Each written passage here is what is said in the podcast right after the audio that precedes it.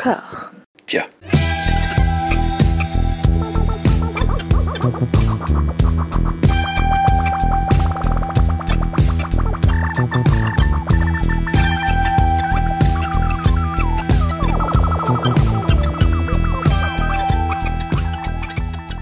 Bonjour et bienvenue à toutes et à tous dans ce format où nous ponçons collectivement des filmographies euh, intégrales, tout ce qu'on peut se mettre sous la main de réalisatrices et réalisateurs. Je suis rejoint par mes deux euh, conquérants, mes deux valeureux guerriers de, de l'horreur. Jérémy, comment ça va? Ça va, ça va très très bien. L'automne est là, euh, voilà. La, la spooky Oui. season est là, tout va bien. Oui, voilà, la, la spooky season, oui, l'automne, ça reste à débattre. Hugo, est-ce que tu es motivé. Alors, je suis motivé comme Jaja. Je, je suis hyper content de participer à cet épisode. Déjà, je tiens. Alors, j'étais très content pour les précédents aussi, hein, mais euh, celui-là particulièrement me, me permet de respirer. Et ça fait du bien. Bah, on ferme un cercle en plus, quoi. C'est, on avait fait Wes Craven et Toby Hooper euh, ensemble. Là, on s'attaque bah, à un troisième réalisateur qui a démarré à peu près au même moment, qui a eu à peu près la même longévité, qui a marqué l'horreur euh, au moins à égale mesure, mais après on peut en débattre. Et il va y avoir beaucoup de débats, d'après ce que j'ai compris. Quel est votre rapport, vous, à, Georges Romero en général Pour commencer, euh, Hugo, tiens? Je l'ai conscientisé un peu en, me refaisant certains de ses films, à quel point en fait il m'avait juste accompagné depuis euh, tous mes débuts euh, adolescents dans le cinéma d'horreur. quoi. J'avais une affection telle pour les films de zombies étant plus jeune que vraiment euh, j'ai découvert Romero après avoir vu quelques films de zombies Euh, j'avais adoré et c'est c'est même des, des, des films que j'ai vus euh, en tous les cas pour la, la on va dire la trilogie zombie les trois premiers ceux qu'on va voir aujourd'hui. C'est des films que j'ai eu la chance de voir au cinéma plusieurs fois euh, que j'avais revu à l'Institut Lumière euh, à l'occasion de leur remasterisation en 2019 et à chaque fois le, le, le j'ai dire le même plaisir mais même peut-être même davantage de plaisir à chaque fois. Et donc c'est c'est des films que j'ai vus pour certains euh, jeunes et que j'ai euh, que j'ai apprécié assez rapidement et que j'ai toujours pris plaisir à revoir. C'est un plaisir à la fois adolescent mais renouvelé. Voilà pour euh, la partition du petit ange, je me tourne vers mon démon. Jérémy, le démon. Ah non, mais moi c'est exactement la même chose, mais sans la partie Ah. plaisir renouvelé. Ok. Mais euh, non, non, plus sérieusement, c'est quelqu'un qui a compté, mais voilà. Euh, je- D'accord. les, les choses Ne sont, les, spoilons les- pas, les- les effectivement. choses sont plus compliquées euh, que prévu. De mon côté, euh, full disclosure, j'ai euh, bossé pour euh, Wild Bunch pour la sortie en Blu-ray de, de Land of the Dead. À cette occasion, j'ai pu parler avec des, des gens qui ont collaboré avec Georges Romero et qui m'ont tous dit énormément de bien. et donc, du coup, je vais être complètement. euh, Enfin, encore moins objectif que d'habitude. C'est-à-dire, je pense que Jérémy va commencer à dire celui-là il est peut-être moins bien. Je fais oui, mais il était gentil. Nous n'attaquons pas la, nous pas la personne, attention. Il était super sur les tournages. Il- D'accord? Bon, je préviens, je pose un petit peu les enjeux du débat de façon euh, taquine comme d'habitude, et puis, voilà, c'est pas grave. On se lance avec le premier long métrage de, de Georges Romero qui est, euh, qui est quand même quelque chose. hein, Qui est quand même quelque chose, La Nuit des Morts Vivants 1968, film euh, en noir et blanc. Voilà, les, débats en cours en disant bon, ça peut remonter plus avant, que c'est une interprétation de la figure du zombie dans la mythologie vaudou, mais c'est une, complètement une réinterprétation à ce là il a créé un genre cinématographique pour le pire, pour le meilleur, pour le meilleur et euh, pour l'encore pire et pour l'encore, l'encore, l'encore pire. Voilà. Je- J'en peux plus des films de zombies. Aujourd'hui, j'ai déjà dit, je le redis, euh, mais, euh, mais voilà. Mais, mais ce film-là, moi, c'est pas celui qui m'a vraiment tra- traumatisé de, Romero dans, le genre, mais pour l'avoir revu récemment et pour l'avoir revu vraiment là maintenant. Qu'est-ce que c'est euh, qu'est-ce que c'est fort Qu'est-ce que ça tient la route? Il y a le, truc de dire oui pour un film de 68 euh, dans cette économie euh, avec les conditions de tournage qui étaient les siennes. Oui, certes, en plus, mais le film en lui-même tient vraiment, euh, vra- vraiment tout seul et vraiment fort. Il y a des images pour un film de 68 qui sont terribles. Moi, je l'ai découvert vraiment en VHS, dans une des éditions, vieilles éditions VHS que j'ai usé euh, ju- jusqu'à la lie, et donc je l'avais découvert moi, vraiment avec une image granuleuse, quoi. hein, vraiment euh, la, touche VHS qui se dégrade au fur et à mesure, et de le revoir en fait en copie re- remasterisée, je crois que c'était d'il y a quelques années en arrière. Et ben le, le- le film est beau et en fait tout d'un coup tu te dis ah putain non on était vraiment sur quelqu'un qui était déjà quand même avec un certain degré de maîtrise professionnelle. Je vais sortir le, le, marronnier à chaque fois qu'on parle d'un classique du film d'horreur, c'est-à-dire que je vais dire bah c'était un fantasme, la nuit des morts vivants avant de l'avoir vu. Ouais. le titre évoque un truc vraiment incroyable en soi. Et hum, je me souviens très bien qu'au milieu des années 90, alors je l'ai pas vu à ce moment-là, euh, Dieu merci, mais Arte l'avait diffusé. Crois que c'était quelque chose comme 95-96. Et c'était une des premières soirées un petit peu thématique Halloween, sachant qu'à l'époque c'était pas aussi implanté que maintenant. Et euh, je pense que c'était un petit événement que le film passe à la télé. Je me souviens de la, la jaquette dans le programme télé avec les, les morts-vivants un peu dessinés à la craie qui s'avançaient au premier plan. Et, et je l'ai pas vu à ce moment-là. Je ne me souviens plus quand je l'ai vu. Je pense que je l'ai vu malheureusement après la tempête, c'est-à-dire vraiment après avoir vu Zombie, Jour des morts-vivants. Je sais plus. Je sais vraiment plus. Et je suis un peu tombé de haut oui, le, le, le, film a incontestablement vieilli, je pense que ça on peut le dire. Après, euh, je, je dis pas que c'est un mauvais film. Même euh, le, le, fantasme mis à part, parce que j'avais vu ces autres films de zombies, parce que je parle de fantasme, mais c'est vrai que je me souviens des, des jaquettes VHS qui, qui vendaient pas le même film. Il y avait toujours des femmes nues qui se faisaient attaquer par des mains baladeuses, des conneries de ce genre-là. Mais c'est vrai en plus, c'était ça. Le, le, Même en mettant ça de côté, j'avais eu un peu de mal. Là, je me, suis, je me suis dit, je vais quand même le revoir. Il y a une copie 4K qui existe, euh, c'est con de cracher dessus. Et bah ça a été compliqué. T'as eu la dissonance en fait de le voir avec une trop bonne qualité du coup? Non, non, non, pas du tout. Ouais. Alors ça, pas du tout. Ah mais euh, j'ai je, je, un respect pour ce film de se dire voilà, le mec est arrivé, il a, ça, ça a dû tourner, je crois que j'ai regardé, c'était quelque chose comme de l'ordre de, de, de, de 110 000 dollars, avec ses potes, quasiment presque, j'ai envie de dire, un film tourné au fond du jardin. Enfin, il a révolutionné le cinéma d'horreur avec ce film-là. Un film de drive-in qui en plus euh, a eu des problèmes de copyright, ce qui explique pourquoi il est libre de droit.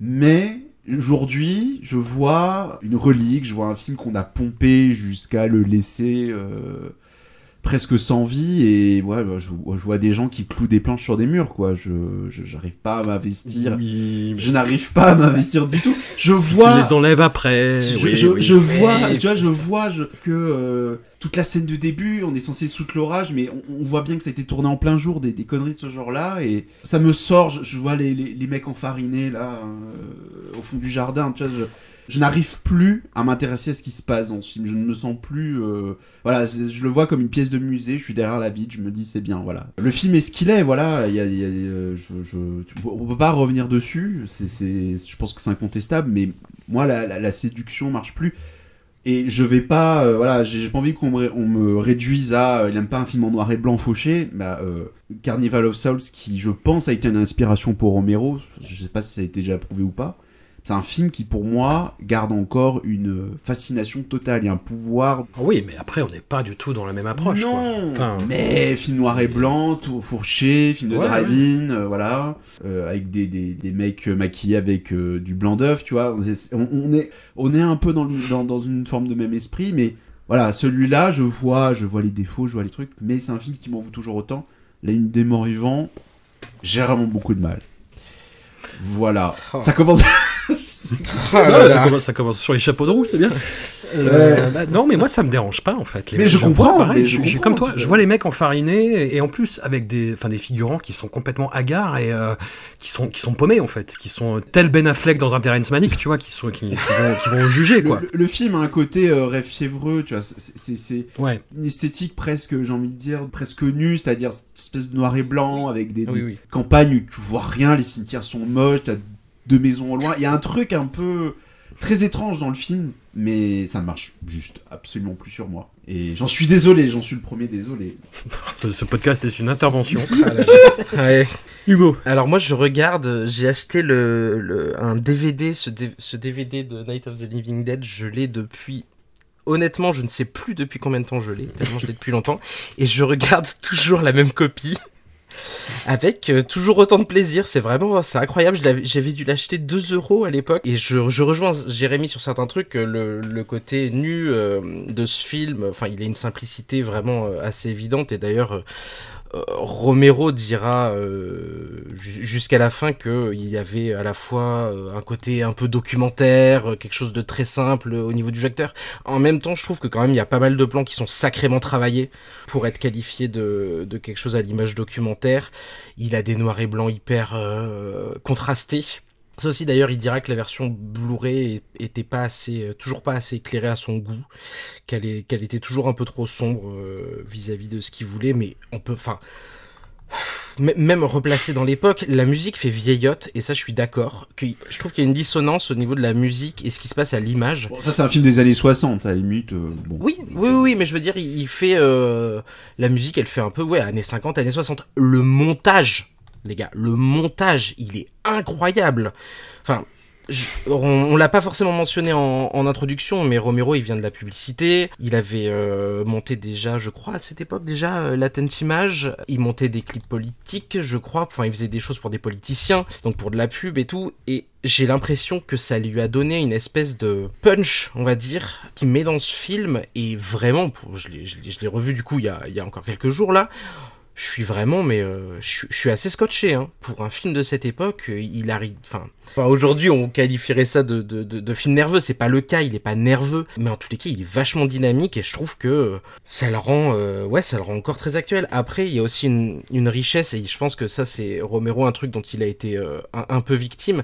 C'est toutes les interprétations qu'on a pu coller au film et qui donnent un espèce de poids, euh, on va dire, aux, nouveaux arrivants qui pourraient essayer de trouver dans ce film des choses qu'il n'y a pas. Hein. Par exemple, tout le, on va être obligé d'en parler à un moment donné, mais tout le discours euh, soi-disant antiraciste, bon, bah, on sait que Romero, il a, euh, il a pas arrêté de le démentir. Duane Jones, il l'a pris parce qu'il le connaissait et parce qu'il trouvait que c'était un acteur, euh, enfin, le meilleur acteur parmi ses amis. À la base, le comédien qu'il voulait n'était pas dispo, donc il a pris Duane Jones. C'est un truc à la con, voilà.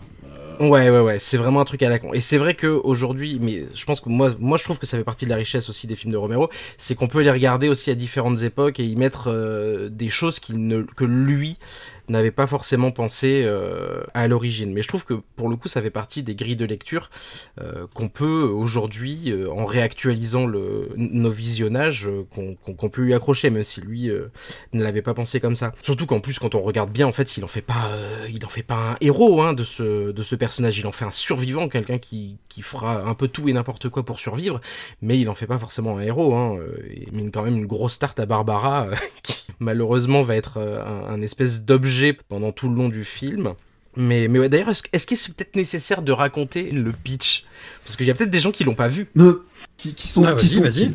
Bah, oui, non, mais c'est vrai, ça, c'est, oui, bah oui, mais bon, c'est un frère et une sœur qui se rendent au, qui se rendent au cimetière et alors je sais plus pour honorer la mémoire de, leur mère, ils ont posé une petite gerbe de leur mère et qui en fait sont ont fait de la route et euh, sont, sont claqués et en fait euh, ils, se font attaquer par euh, ben, potentiellement ce qu'on interprétera après comme étant un mort vivant et donc le Johnny meurt très rapidement mais Barbara la sœur va courir et se réfugier dans une maison. Maison dans laquelle elle va être rejointe donc par par un homme qui pareil cherche à, à échapper au mort vivant et au bout d'un moment on va se rendre compte qu'en fait il y a déjà des personnes dans, dans cette maison qui se cachent dans la cave. Ce qui va d'ailleurs être, euh, enfin pour moi c'est là aussi où je le trouve toujours assez dingue, c'est qu'on va avoir toutes les discussions sur la survie. Qu'est-ce qu'on ferait en contexte de d'attaque de zombies? Et eh ben le, les choses sont déjà là. Ils se débattent sur euh, il vaut mieux s'enfermer dans la cave parce qu'il y a qu'une seule entrée et qu'une seule sortie.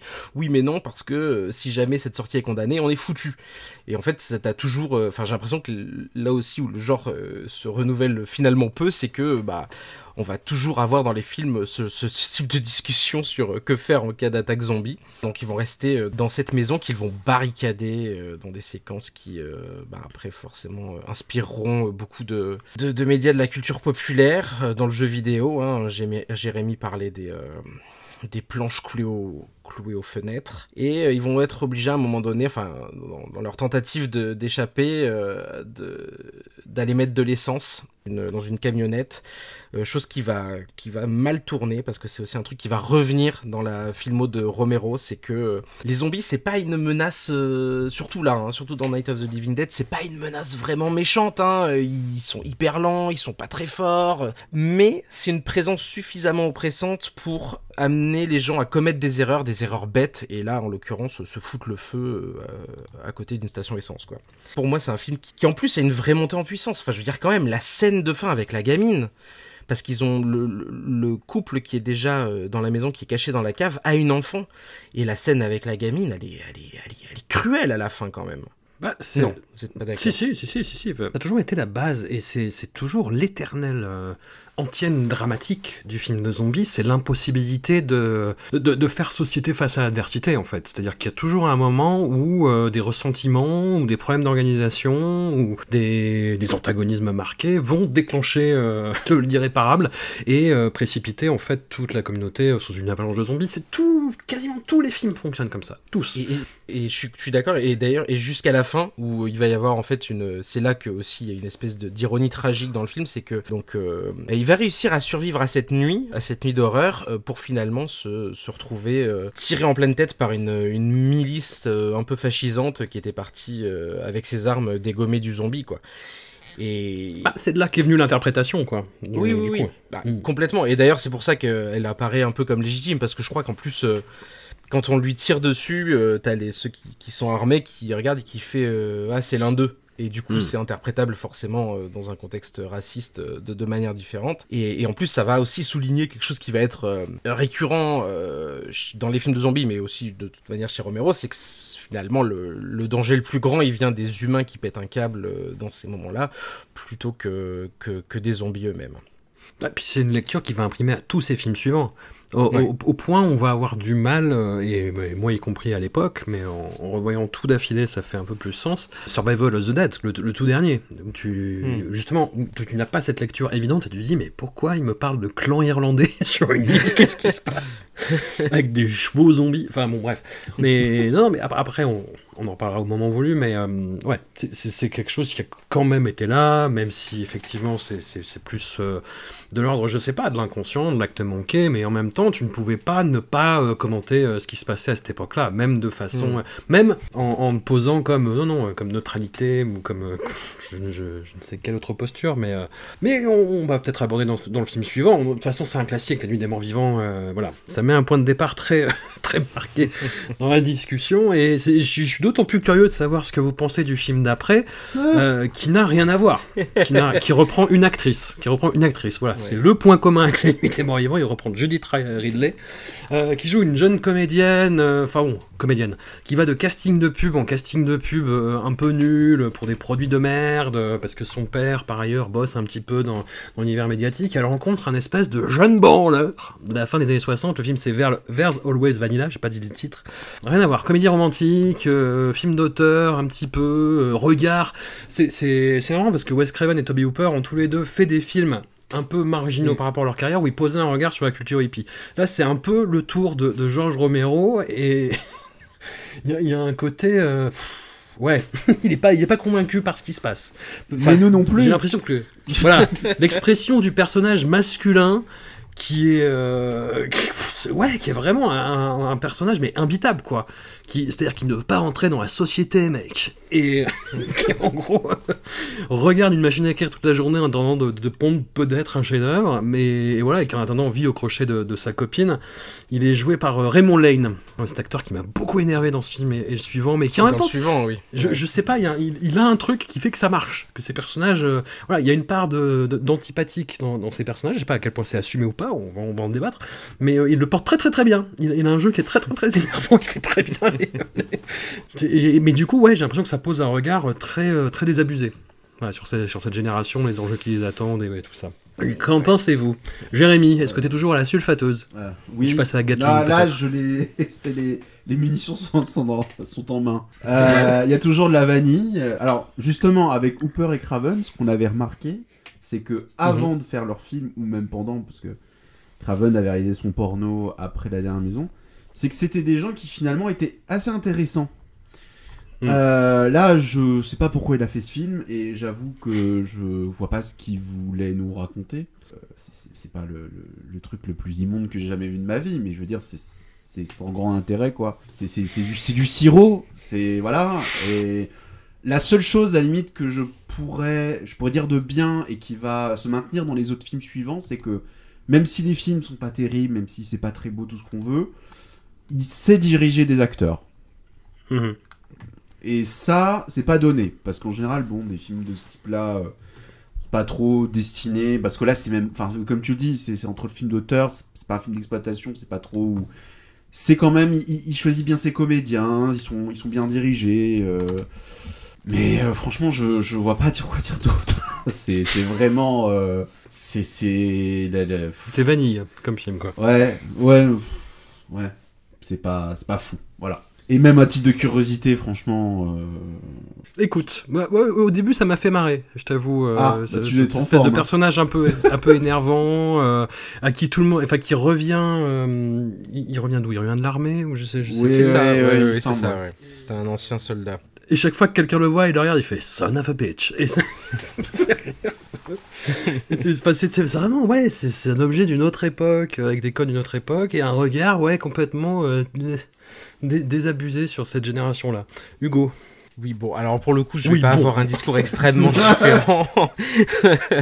Euh, je trouve qu'il a essayé. Alors, je, je crois que Romero lui-même disait que c'était juste qu'il voulait faire autre chose que du zombie, enfin, autre chose que de l'horreur. Il Ouais. voulait pas être étiqueté, mais je pense que c'est pareil pour tous les autres. Voilà, c'est comme tous Comme les tous autres. ses potes.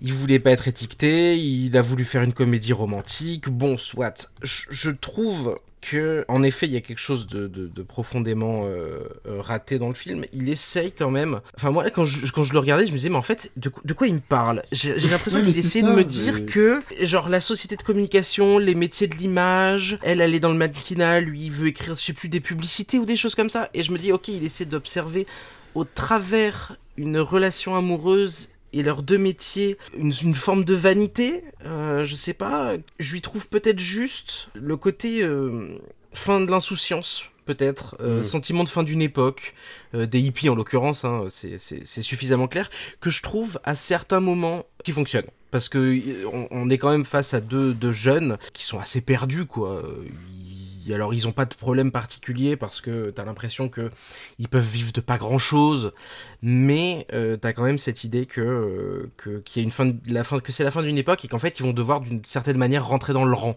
Que leur rêve elle d'être actrice et qui tourne du coup dans des euh, je crois oui je crois que c'est dans des pubs si je dis pas de bêtises Mm. et lui qui refuse de mettre un costard ou je sais pas quoi bah, il va devoir un peu finir par le faire que bah voilà quoi. Tout ça c'est un peu ouais. fini. La jeunesse c'est un peu fini. Il va falloir se mettre au travail. Enfin c'est des trucs euh, ouais est-ce que je sais pas est-ce que c'est quelque chose qu'il fallait absolument voir euh, dans l'époque? Je ne sais pas. En tous les cas c'est sûr que c'est pas toujours très adroit et, euh, et c'est souvent assez chiant. Toute la partie à la fin où justement il, il met un costard parce qu'il a rien demandé Ouais. de tout le film en fait, à, pa- à part, euh, à part faire l'amour à sa chérie et squatter chez elle, il a rien fait.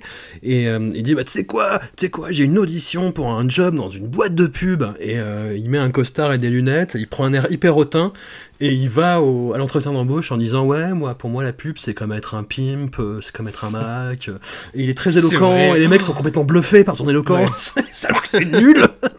c'est nul. non c'est nul mais je veux dire je pense que c'est là qu'il est et le pro- c'est vraiment Ouais, là enfin pour moi je- on parle d'une comédie romantique, mais je l'ai même pas trop vécu comme une comédie romantique, je l'ai plus vécu Hmm. comme une tentative de critique d'évolution de sociétale, parce que leur couple, il est pas très important. Il me semble que si je me souviens bien, ah, parce qu'en plus je l'ai pas vu, euh, je l'ai pas vu la veille. Euh, si je me souviens bien, à la fin, il y a une espèce de, euh, il offre, elle, elle s'est mariée, du coup sa copine de l'époque, elle s'est mariée, elle a des enfants, et il lui offre un petit cadeau en mode, euh, n'oublions pas euh, ces années quoi. ce moment où je faisais rien chez toi, quoi. Oui. super. Finalement, on était heureux. Ouais, Ah. ouais, c'est ça. Et Quel enfer.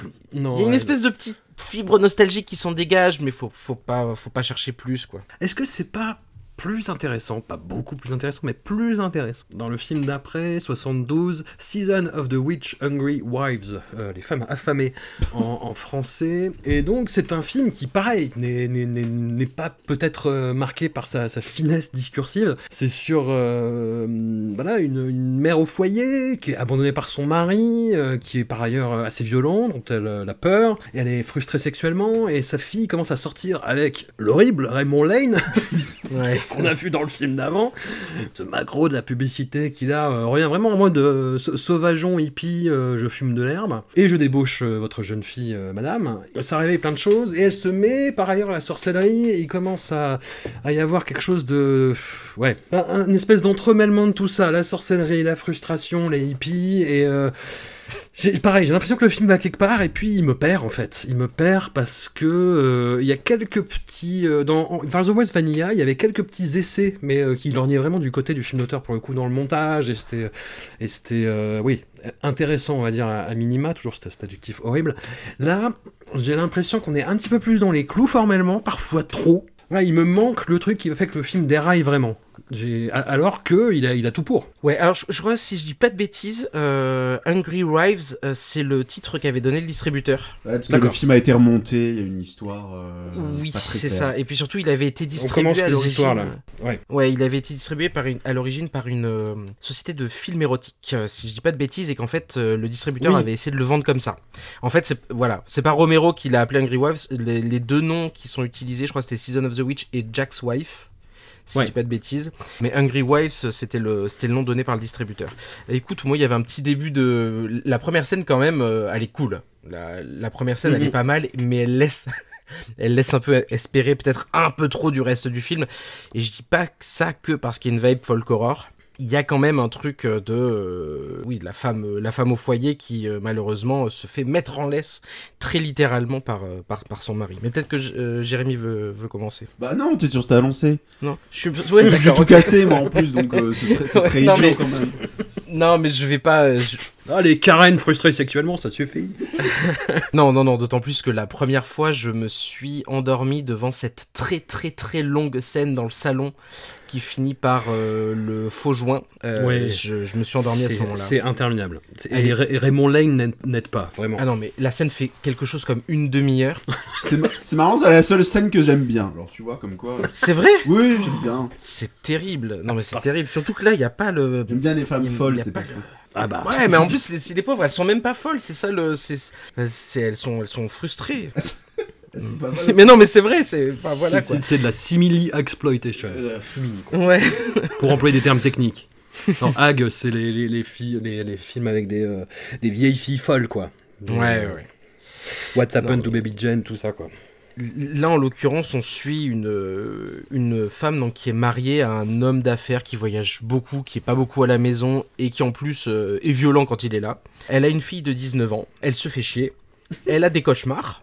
euh, qui eux par contre sont pas sont, sont parfois euh, pas mal bon il y en a pas beaucoup hein, dans le film mais euh, que ça. c'est les seuls moments euh, quoi Moi j'ai eu l'impression qu'il y avait que ça. Qu'elle avait un cauchemar toutes Oh, les y a- 5 minutes. Ah bon bah non il y en a sur de- 1h45 il y en a 4 et ils durent 3 minutes chacun Vous êtes en train de complètement fucker la perception de ce film. C'est-à-dire que la scène ne fait pas vraiment une demi-heure. Je, je veux le dire, déjà.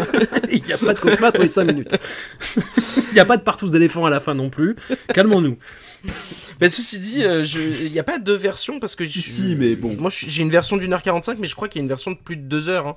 Non, je crois que la version d'une heure Non. 40 c'est la plus longue. Mais. Ah bon, bah, j'ai vu la plus longue. Toujours est-il que bah, cette femme va se faire introduire par euh, une amie à, euh, à une femme qui dit être sorcière et qui euh, est à la tête d'un un coven. Donc je sais même pas comment le, je sais pas trop comment le traduire. Et que bah, l'homme, le seul homme dans, ce- dans son entourage qui est présent, donc c'est Greg qui est euh, le prof de sa fille en plus, si je dis pas de bêtises, parce qu'après quand on le voit à la fac, on a l'impression qu'il est prof, qui couche avec euh, la fille puis la mère et qui euh, est le seul de son entourage en fait qui va essayer d'être extrêmement cartésien et du coup bah, montrer sous un- jour très relou en mode tes- tes délires de bonne femme c'est c'est pas très intéressant, c'est pas très rationnel, alors que elle, le truc qu'elle cherche à faire, c'est c'est évidemment s'échapper de son quotidien. Chose qui va euh, déboucher jusqu'au. euh, peut spoiler ça, je pense, euh, jusqu'au meurtre de son mari.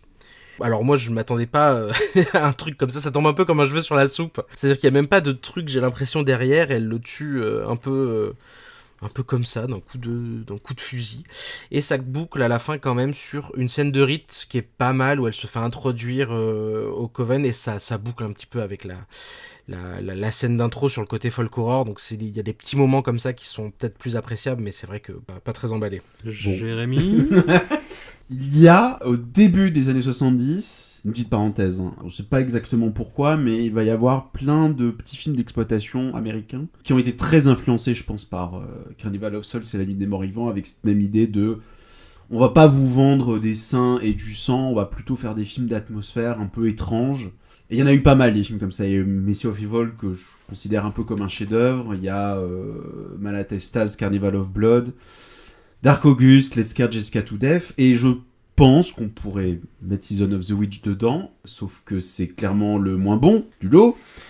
Je vais répéter, c'est pas très intéressant, c'est pas très beau visuellement, même le casting en lui-même n'est pas très beau, enfin la, La pauvre actrice, il lui colle des choucroutes absolument euh, infâmes. Le discours n'est pas très clair, c'est-à-dire que moi je l'ai vraiment pris comme euh, ah regardez ces bonnes femmes qui se retrouvent entre elles et qui font des choses pas très claires pour tuer leur mari. Bon, je suis pas sûr que ce soit même en le retournant dans tous les sens, je sais pas trop où est le féminisme dans le film. Sans dire que c'est misogyne. Il y a un côté, euh, regardez là, elle est frustrée quoi. Oui, voilà. C'est pas très intéressant. Je trouve ça assez laid visuellement. Je... Tout trop de papier peint, trop de.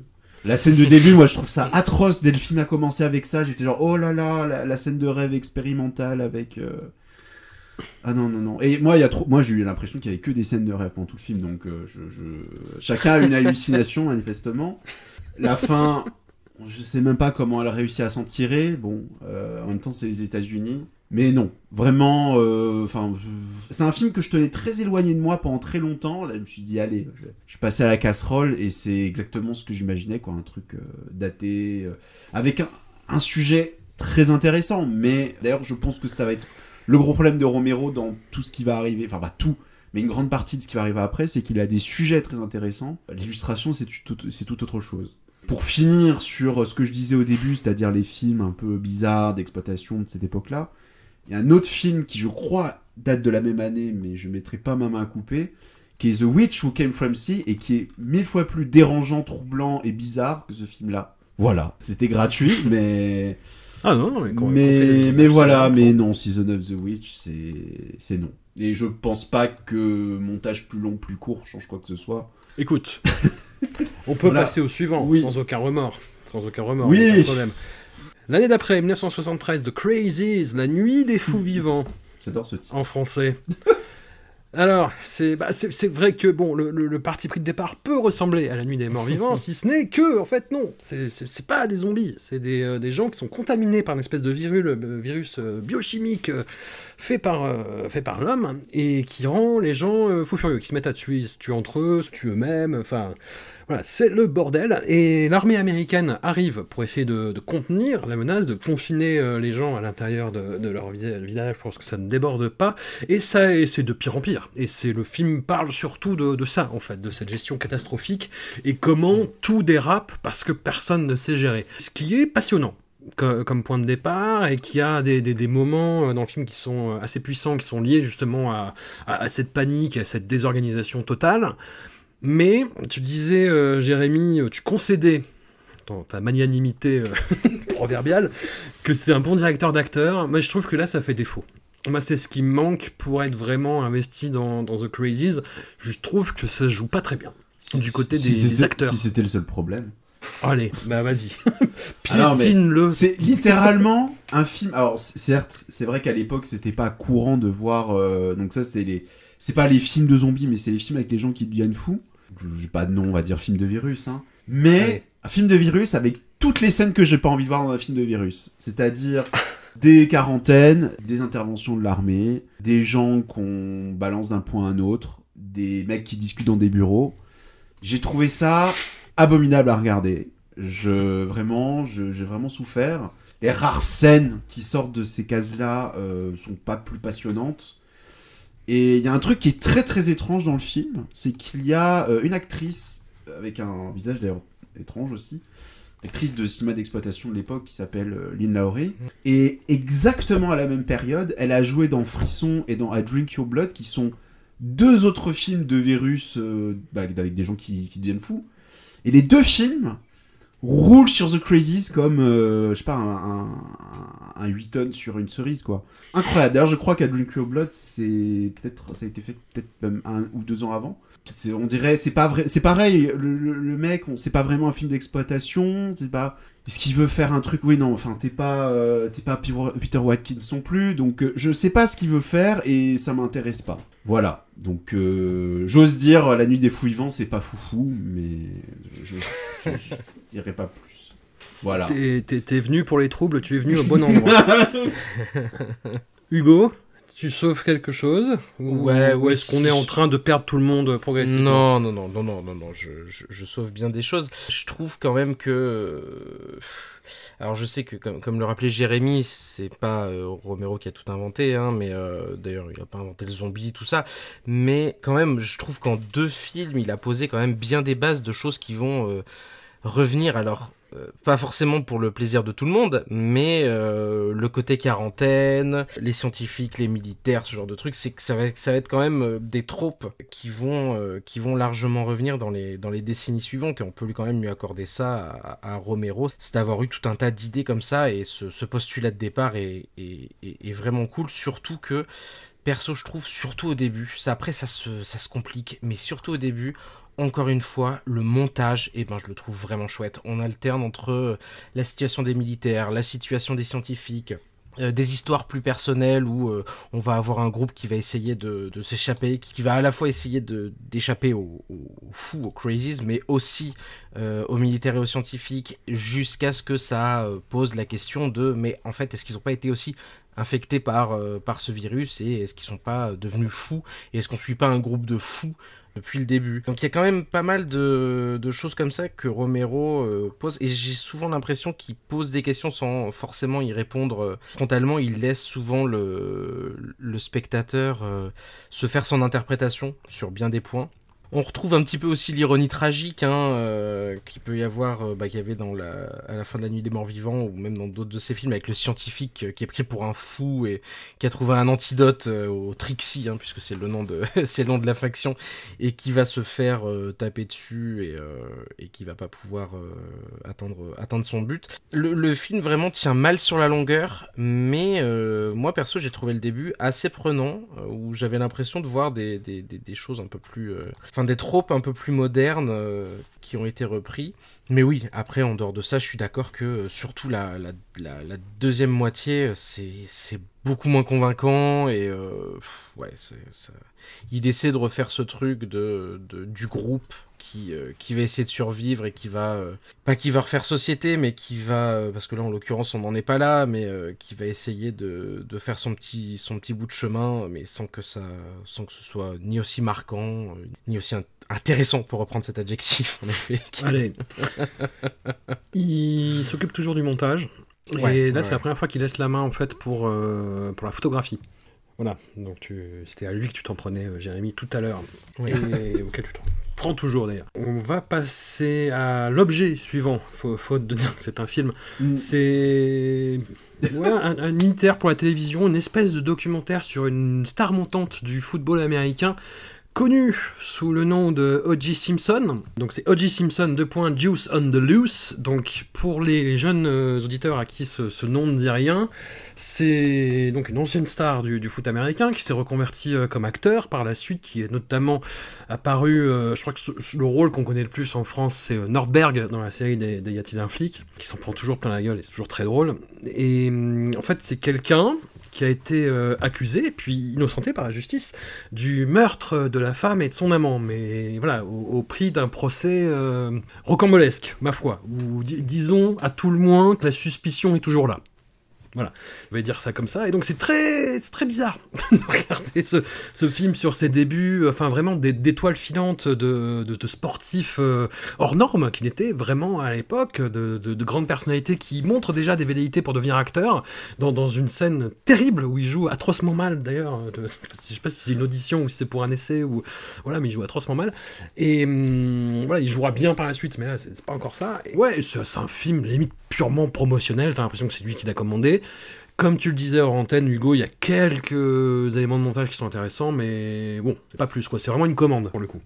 Ouais. Après, Étoile filante, quand même, euh, il a fait 10 saisons, hein, je crois, si je crois bien, O.J. Simpson. Oui, oui, oui, euh, c'était Étoile montante, euh, l'expression, plutôt. Là, le, le, le, documentaire arrive dans le, on va dire, le ouais, la, moitié de sa carrière en 74, donc c'est 20 ans avant les accusations hein, de, de meurtre, c'est 20 ans avant, et, tu trouves que ça a été, on dirait que ça a été commandé par lui?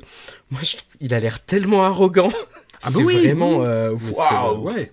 Mais par rapport aux sportifs d'aujourd'hui, ça va, tu vois. ouais, ouais, peut-être, ouais, je me rends pas compte. Mais non, non, non, en effet, je trouve qu'en dehors euh, forcément du montage, on sait même pas trop ce qui a été tourné par Romero et ce qui est des images euh, prises de. je pense que c'était déjà la NFL à l'époque. Mais on sait pas trop ce qui, oui, ce qui est le fait de son, travail de réalisateur et de ce qu'on lui a donné comme matériel, mais en tous les cas, on peut lui accorder que euh, le montage est, est vraiment pas mal du tout. Voilà. Jérémy, tu l'as vu ou pas? Non, non, non. Je, je, pense pas j'aurais eu grand chose à en dire. Là. C'est pas très grave.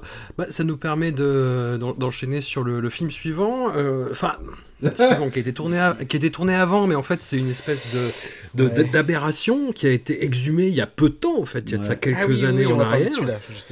C'est euh, The Amusement Park, donc qui est daté de 75 sur IMDb, mais je crois que c'est un film qu'il a tourné entre Season of the Witch et The Crazies, donc qui est plutôt de 73.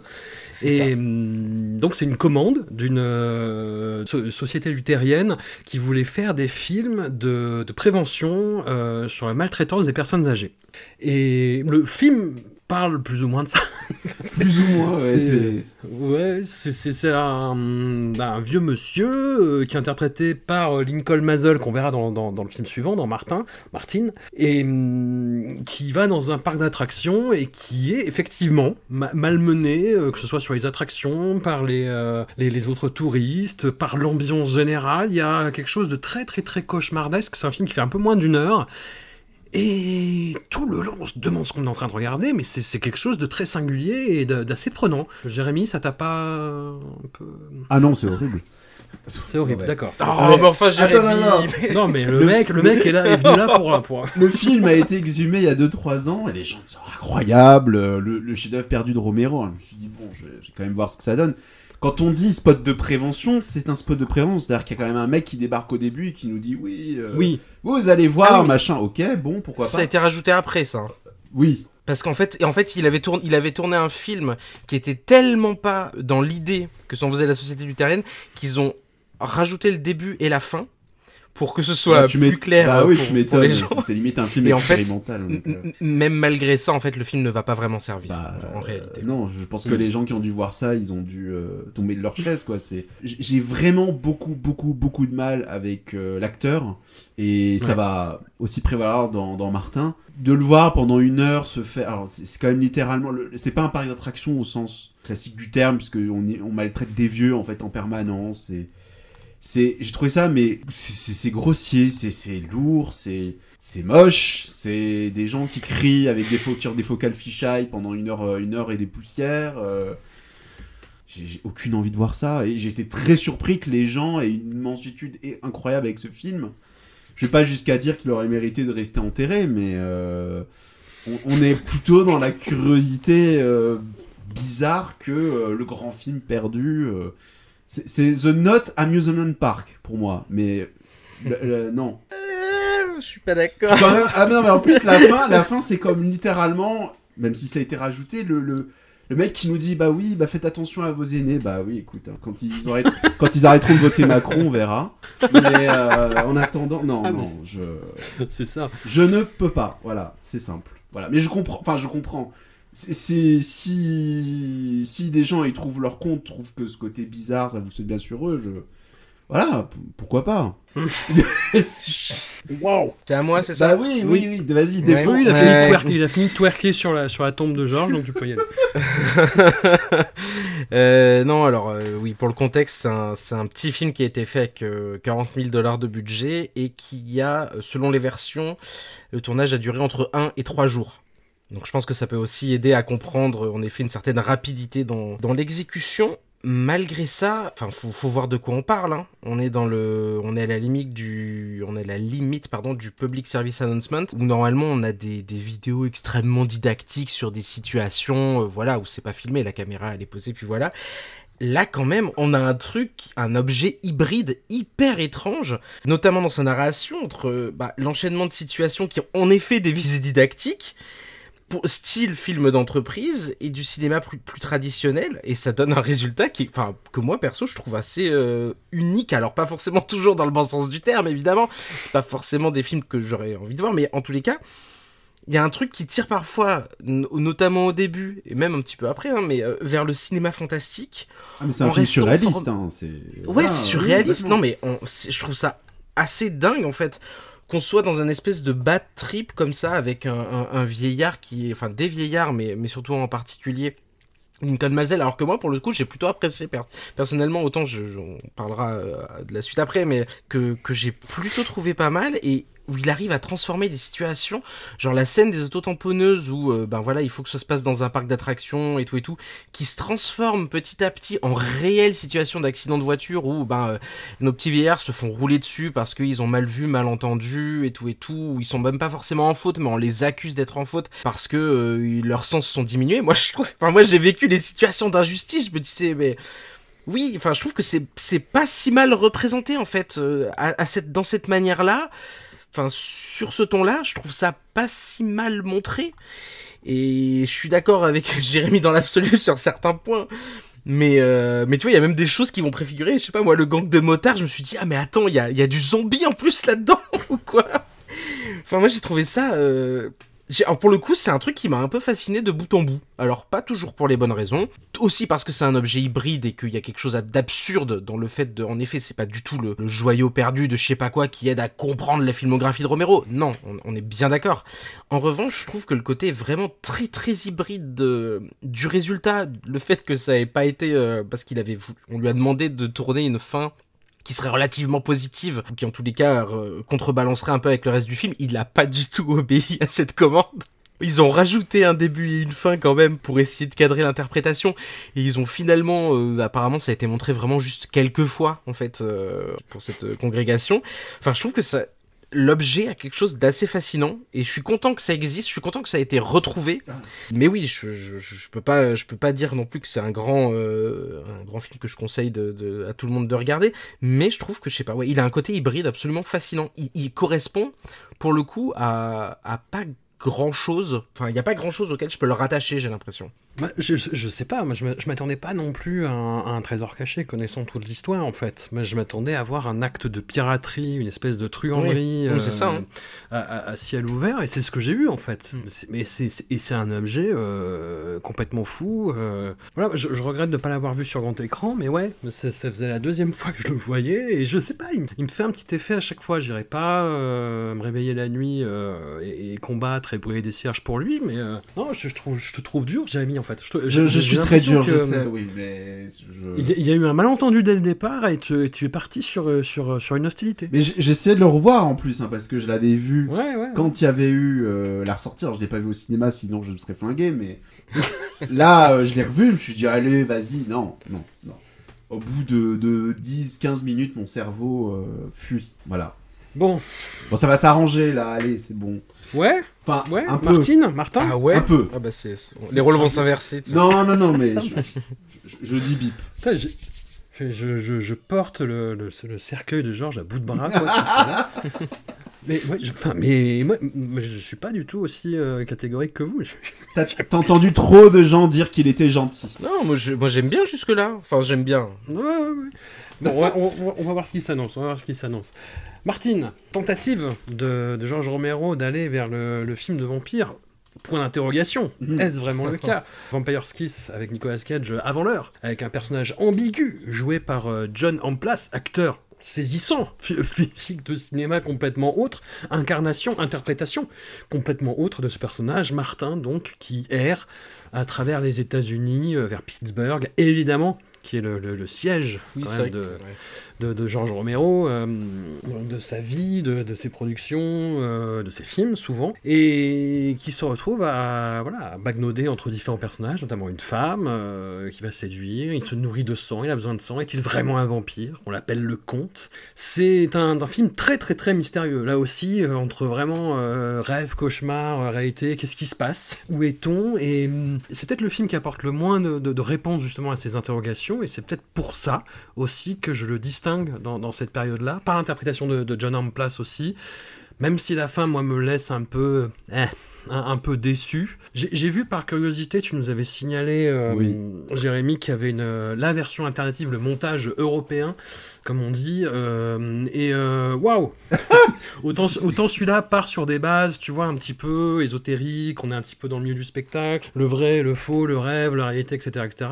Là, c'est boum On y va full avec la musique des gobelins, avec une euh, Enfin voilà, avec un ordre chronologique qui a été un petit peu rétabli aussi, et c'est enfin, beau- beaucoup plus euh, bourrin et rentre dedans. Toi, t'as as vu les deux versions du coup, euh, Jérémy? Oui, alors, je ne savais plus si j'avais vu le film ou pas, ce qui n'est pas euh, très très bon signe. Bon signe. Et ce qu'il faut savoir, c'est que Season of the Witch, Crisis et celui-là, ce sont des films que Wildside a sortis à l'époque de leur collection Les Introuvables, et que. Martin a été euh, tant réhabilité qu'aujourd'hui, j'ai l'impression, c'est une impression, que il est considéré comme le meilleur Romero avec, enfin, en dehors de la trilogie des morts vivants. Donc je l'ai revu, posé. La scène d'ouverture est incroyable, puisqu'on Hmm. voit euh, donc Martin, qui, qui du coup n'est pas évidemment un vampire, ou du moins il y a une ambiguïté là-dessus, mais en tout cas qui ne l'est pas au sens traditionnel du terme, et qui attaque des femmes, ou pas d'ailleurs, euh, isolées, et c'est très étrange parce que il filme ce personnage qui fait, qui, qui rentre en transe et se crée des espèces de cérémonies érotiques très étranges. La scène est vraiment très dérangeante, qui va masquer en suicide. Et après, euh, va s'installer chez un membre de sa famille, qui est joué par ce par l'acteur de The Amusement Park, que j'adore, euh, euh, dont le film est insupportable, qui lui est persuadé que Martin est vraiment un vampire. Et malheureusement, bah, c'est toujours, euh, toujours aussi chiant. Euh, voilà, c'est très beau sujet, avec une incroyable ouverture, un, un personnage principal euh, bien interprété, mais c'est ça traîne. euh, je- c'est pas tant le problème, contrairement à Season of the Witch, que je ne sais pas où il veut aller, mais je trouve que le film, voilà, euh, passe un peu à côté, passe beaucoup à côté de son sujet. Et je peux pas m'empêcher de voilà de de- d'y voir des, des qualités en particulier le côté très désespéré mélancolique du film surtout sur la fin qui moi je trouve justement assez terrible et pas spécialement Mhm. décevante mais en effet il y a un montage italien qui n'est pas euh, qui n'est pas réalisé par Argento je sais pas qui s'en est occupé qui s'appelle Vampire que j'ai découvert on peut le voir sur YouTube sous-titré en anglais et qui est euh, enfin, c'est pas c'est le jour et la nuit hein. il y a la musique des Ouais. Goblins euh, et je préfère cette version là parce que on dirait un film d'exploitation zinzin en fait. Avec euh, des scènes en moins, la scène de la, du, du- du wagon-lit au début est déplacée. Elle est au début, mais un peu plus tard. Le film perd en mélancolie, mais par contre, je trouve qu'il gagne en bizarrerie et en énergie. Il y a aussi ces scènes en noir et blanc où on sait pas exactement si c'est des flashbacks, si ce sont ses rêves. Enfin, c'est pas mal dégraissé, c'est quand même une version vraiment très dégraissée. Mais je préfère en fait. C'est pas un film qui me passionne et je préfère à la limite le voir comme un, un film d'exploitation un peu zarbique, un film arty. euh, Malgré tout ce que je pense, c'est-à-dire malgré le fait que je trouve le film, voilà, je trouve- le, le film a l'air vraiment très très très très fauché, alors que, enfin, presque le film a l'air plus vieux que, euh, enfin, le film date de 77, mais on dirait presque qu'il date de, de, de, de l'année de Season of the Witch. C'est très étrange. C'est, c'est, on dirait qu'il fait encore ses films avec des bouts de ficelle. euh, Mais voilà. C'est le cas, hein. Mais c'est le cas, pas- bien sûr, c'est le pas- cas. C'est pas un gros budget, quoi. Non, non, non, pas du tout. Mais, euh, mais du coup, il a une fragilité qui, moi, me, passe un peu au-dessus. Mais euh, j'aime bien le bien le montage italien qui, qui, qui t'a d'autres films. Ouais. Essayez, j'ai envie de dire, voilà. Est-ce que c'est l'adopté, Hugo Euh, alors c'est peut-être celui avec lequel j'ai eu le plus de mal. Ah, Allez. tout arrive.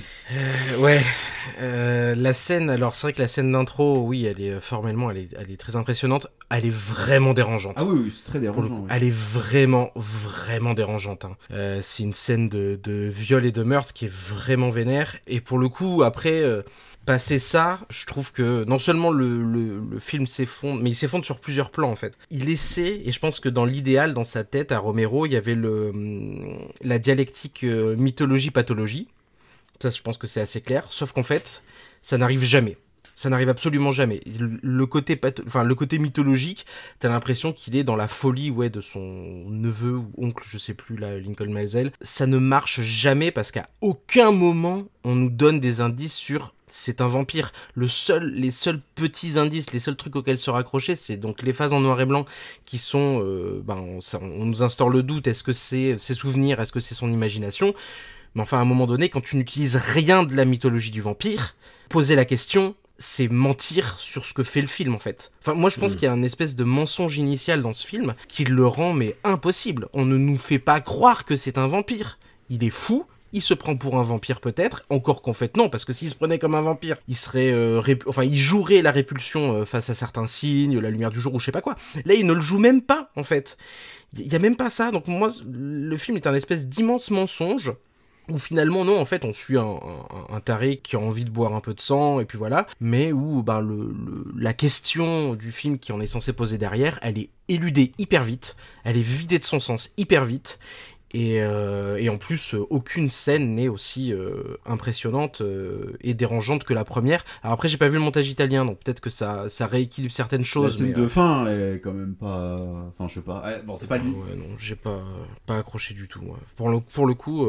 Il y a une scène qui est bien meilleure dans le montage italien, mais globalement qui est la même, que je, que je trouve quand même assez, assez dingue. C'est cette scène où Martin rentre chez une jeune femme parce que il veut l'attaquer. Elle est avec son amant Sauf que quand il les surprend, il les surprend tous les deux, et en fait, les trois personnages n'ont absolument pas la même réaction. Parce que la femme se demande qu'est-ce que fout ce mec chez elle? Le mec est persuadé que c'est le mari. Et Martin ne comprend pas ce que vient foutre ce mec. Je, trouve ça, euh, c'est bon. Après, il y a une poursuite et voilà. Mais dans la version italienne, cette scène, c'est. D'ailleurs, je confirme, je viens de lire que c'est Argento qui s'est occupé euh, du remaniement euh, italien c'est le film qui va instaurer ce que j'aime bien appeler la Romero Family, c'est-à-dire des acteurs, des techniciens qui vont passer leur temps à revenir. Rubinstein en producteur, c'est l'arrivée de Tom Savini qui n'a pas sa moustache, qui s'occupe hmm. des effets spéciaux. C'est très bizarre de le voir ça. C'est hein. très étrange. Il y a Michael Gornick à la photo aussi. Exactement. Je ne sais plus. Il y a Romero lui-même. Je ne sais plus si il y a sa femme euh, Christina dans le film. Je... Si, bah si, c'est elle qui joue la, la cousine ou je sais pas. Donc, euh, et, c'est, voilà, et ces gens-là vont revenir. On sent que Romero a trouvé, ouais, a trouvé sa famille. Et c'est peut-être à partir de là que sa filmo, bah, monter, monter d'un coup. T'en as pensé quoi, toi, François? Je vais peut-être louper ta réponse. de Martine? Bah, si, c'est ce que je disais euh, au, début. Euh, bon, j'ai pas, pas trop développé, mais c'est euh, moi, je suis pris par le, côté très très particulier de l'interprète principal, par John Place, qui a, qui a, vraiment une incarnation qui, moi, me déroute en fait. Et tout le film, le, le, fait qu'effectivement il soit vaporeux, insaisissable, qu'on ne sache pas vraiment ce qui se passe, qu'on soit brinque de, de scènes très. voilà, où il y a quand même un, malaise très efficace qui, qui le film, il me plaît. Je, je le mets pas euh, en, chef-d'œuvre euh, inaliénable plus que les zombies, mais c'est. Euh, ouais, comme tu disais par rapport à la, phase d'avant qui nous a tous moins impressionnés, ouais, c'est quelque chose que je trouve assez assez puissant en fait. Mais euh, des, amusement park, euh, ouais, moi je retrouve des choses un peu d'amusement park aussi dans, la façon de décaler le regard et te, et te perturber, te secouer sans que t'en aies l'impression. C'est euh, non, c'est assez fort, c'est assez fort. Le, montage italien par contre non. c'est vrai. J'ai fait ah bah, ah bah non, ah, j'ai fait bah Qu'est-ce que vous faites en fait? Pas du tout. Ouais, j'ai pas j'ai pas accroché. Bon. Est-ce qu'on va au film d'après? Le gros morceau. Ah bah oui. Ah bah, oui. ah bah alors là. Et donc en fait on a déjà parlé. Hein. Oui bah voilà. D'autres films dont on a déjà parlé. Tout à fait. Euh, Hugo, je t'affranchis, on en a parlé dans l'intégrale euh, Dario Argento ah, parce que euh, bon alors pour résumer c'est Zombie, Dawn of the Dead, le grand film traumatisme, traumatisme absolu. j'avais la VHS, j'avais le, le, DVD, je l'ai vu mais un nombre invraisemblable de fois. Quand il n'y a plus de place en enfer, les morts reviennent sur terre, le supermarché, la critique de la société de consommation le massacre, le gore. Le... Tu parlais des enfarinés dans la version noir et blanc, là c'est ces visages bleus qui, qui, n'ont aucun sens. Ça dépend quelle version. et, qui pètent euh, avec les, les, remasterisations, et, euh, mais c'est pas grave. Ça passe, et ce film est un tel traumatisme, et dans les deux versions, parce qu'il y, a, y avait ce, ce, débat. mais, alors là dans, dans, le Argento, tu disais que la version d'Argento, bah ouais, c'était quelque chose qui, qui marchait mieux, et je suis d'accord mais le film est fort quand même et, ah. résiste à l'autre version, mais je trouve. Hein. Enfin, c'est. Mais effectivement, le, ouais, la, version d'Argento euh, gagne euh, au bras de fer. Il faut que ça sorte, mais. Vas-y. Pendant la spéciale Argento, je pense que j'en avais parlé, donc euh, l'affaire courte, que pareil que François, poncé, vu, revu, traumatisme total. Et quand mm. je l'ai revu sur grand écran, il y a, je pense, une quinzaine d'années, ça a été une espèce de débandade totale. Et je me suis dit, quand même, il faut quand même que je le revoie. Sachant que le film, il y a en effet plusieurs montages. Il y a le montage de Romero, qui fait un peu plus de deux heures. Il y a la version remontée par Argento avec la musique des Goblins. Il y a une version qu'on appelle celle du marché du film, qui est un peu plus longue. Et il y a encore une version composite, qui euh, est un mélange des trois. Là, je me suis dit, il faut que je vois la version de Romero. Ne parle pas de Mm. Dario Argento zombie. Passé la difficulté de la voir, je me suis réconcilié avec le film parce que j'ai compris ce qui s'est passé il y a une dizaine d'années à Gérard May. C'est que j'ai compris que le film n'allait plus me provoquer ce qui me provoquait à 12-13 ans, ce qui est normal. hein, euh, Ce serait un petit peu inquiétant, je pense l'inverse. Mm. Mais je ne peux pas lui enlever le fait que c'est un film incroyable, qu'il y a eu des films de zombies entre la nuit et zombies, mais Romero a cette vision qui est très terre à terre finalement de l'invasion zombie, où on sent tout de suite concerné avec des personnages très bien écrits, avec putain d'ambiance du moll 70s euh, que je trouve incroyable. Il y a euh, cette manière d'amener de l'humour pour démystifier ce qu'il a lui-même créé. Il y a énormément de choses du film qui sont incroyables. Et les zombies, oui, voilà, c'est pas grave. Voilà, je pense que ça, euh, les effets bricolés de ça, c'est pas grave. Ça, je pense que voilà, il- je, je suis sorti de ça. Il y a des choses encore dans le film que j'aime beaucoup, le plan avec la balle de tennis, le- l'immeuble là qui s'éteint au Ouais. fur et à mesure, il y a des choses. Mais alors le montage de Romero, j'ai trouvé que c'était une horreur. Une- Alors j'explique que c'est grosso modo le même film, il y a des scènes en moins, voilà. Bon, ça c'est pas très grave. C'est dommage d'ailleurs, le Romero, euh, Argento n'a pas gardé par exemple la scène de la fameuse scène de la pale d'hélicoptère, Euh, Mm. des petits trucs. C'est- Ah, c'est- attends, c'est Romero qui la. Non, c'est Argento qui la garde pas. Et c'est le. On est d'accord que c'est le montage de Romero qui est plus long. Oui, c'est le Romero Oui, qui est oui, plus long. la scène n'est pas dans, le, dans la version d'Argento. Oui, oui. La version de Romero n'a n'a plus vraiment la musique des Goblins, ou alors on l'entend vraiment de temps en temps. Mais je crois, je crois, hein, je, je crois que c'est des plages musicales, je sais pas si elles étaient libres de droit ou. Et ça flingue, mais tout le film. La scène de l'assaut au début, qui est quand même une scène hyper tendue, hyper violente, Hmm. c'est, c'est... Je, je me suis dit, mais attends, j'ai l'impression qu'ils ont mis un déambulateur au film. J'ai l'impression d'avoir une pauvre femme âgée à qui on rajouté des couches de latex pour lui dire on va te rendre encore plus vieille. Parce que le film est daté, mais ça c'est pas grave, parce qu'il a encore tout. Ses qualités, toutes ses qualités. euh, mais euh, la version de Romero, c'est. C'est horrible, le film prend, euh, je sais pas, euh, 120 ans d'un coup, c'est terrible. J'ai trouvé ça terrible. Donc ne la regardez jamais, regard- continuez à regarder Zombie. De toute façon, c'est la version que tout le monde a vue euh, en Europe, Ouais. machin. Oui. Et juste, petit truc, mais ça c'est- technique, parce que je m'amusais à dire les zombies euh, sont bleus, machin. Actuellement, je ne sais pas ce qui se passe avec ce film, c'est très difficile d'avoir une... Enfin, si maintenant elle existe, elle est chez les Anglais de chez Sight, mais c'est très difficile de voir une copie 4K, ou en tout cas une copie vraiment très fidèle du film, parce qu'il y a eu un- une première copie 4K qui a été supervisée, je ne sais pas pourquoi, par Nicolas Wingreffen, qui est bleu, Mm. et une version qui a été tripotée euh, en France dans le fameux coffret de CC qui a été beaucoup, beaucoup, beaucoup, beaucoup discuté, où c'est vert. Non, je, je l'ai ce coffret, c'est pas vert, c'est plus gris. Oh putain. Merci.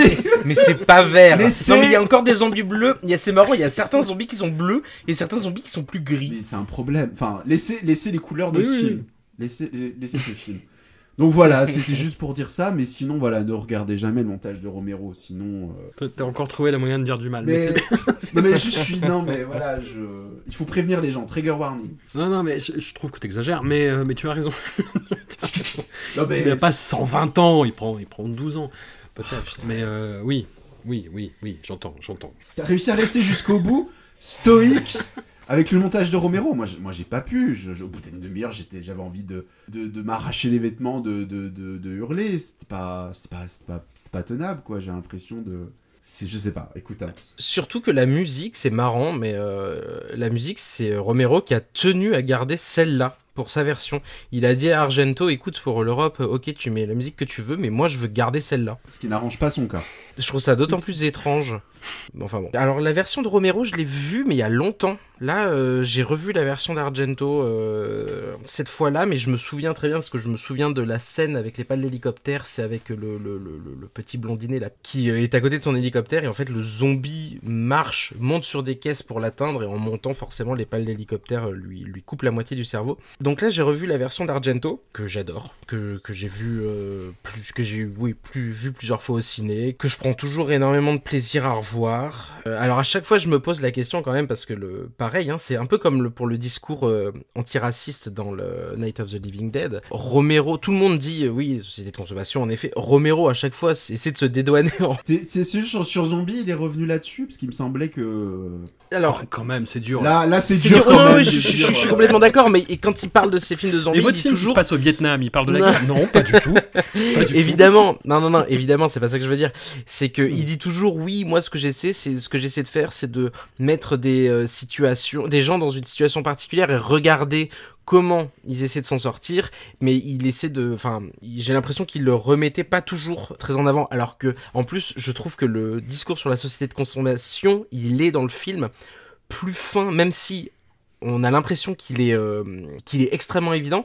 Plus je vois le film, plus j'ai l'impression que le discours est fin parce que ils sont tous quand même dans un endroit qui apparaît comme sécurisant où euh, ils vont manquer de rien. Et tu sais, on pourrait se dire aussi, on pourrait avoir la lecture inverse, hein, de se dire que c'est euh, que c'est vraiment, enfin en tous les cas dans, une partie du film, que c'est l'inverse, hein, que le mall c'est un endroit où ça va être extrêmement rassurant. Bah les couloirs sont très larges, ils peuvent éviter les zombies, ils vont manquer de rien, ils se refont, un, ils vont piocher des trucs à droite à gauche, ils se font limite un meublé euh, après dans leur euh, leurs locaux. Et on pourrait se dire, hein, est-ce que c'est tant une critique de la société consommation de ça Après évidemment les scènes vont tourner, euh, comme, le disait Jérémy, il va y avoir une forme d'humour, ça va tourner jusqu'à l'absurde, c'est-à-dire qu'ils vont s'isoler du monde. Ça, c'est ce qui va les perdre hein, d'ailleurs euh, au bout d'un moment, mais ils vont s'isoler du monde. Ils vont, euh, on va les voir flamber de l'argent qui ne sert absolument plus à rien, essayer de voler de l'argent, ce genre de truc, récupérer des biens. Ils vont à un moment donné tous habillés en fourrure pour aller tirer sur du zombie. Et en fait, je trouve que la critique, là où elle fonctionne,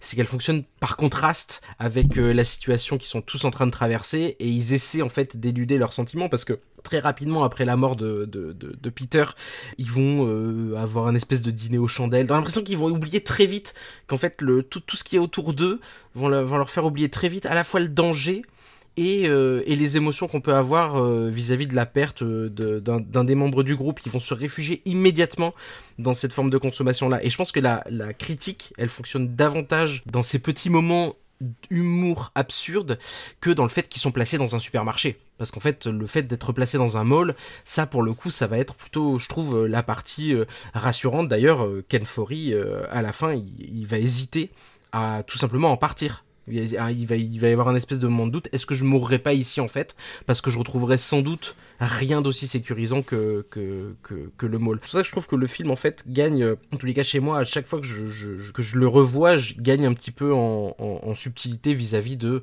euh, bah oui, le, gros trope de dire oui, ça se passe dans un supermarché, c'est une critique de la société consommation. Non, c'est pas du tout comme ça que ça fonctionne. Ça fonctionne à la base, je trouve, comme un truc de euh, regarder le mall, cet endroit incroyable où ils vont pouvoir être en sécurité, où ils vont manquer de rien, qui va découler vers une situation de regarder à quel point c'est absurde vis-à-vis -vis de la situation du monde qu'il y a autour. Cela étant, euh, le film, je trouve le film vraiment, vraiment, vraiment dingue. Il fonctionne un peu comme une, une extension opposition à euh, Night of the Living Dead, finalement, où le cadre de la maison qui était hyper restreint va se, va se transformer en un cadre tellement étendu qu'en fait, euh, en tous les cas, dans la version d'Argento, dans la version de Romero qui rajoute des plans, je sais pas, j'ai trop le souvenir de comment ça se passe, mais où même l'endroit le, va être absurde.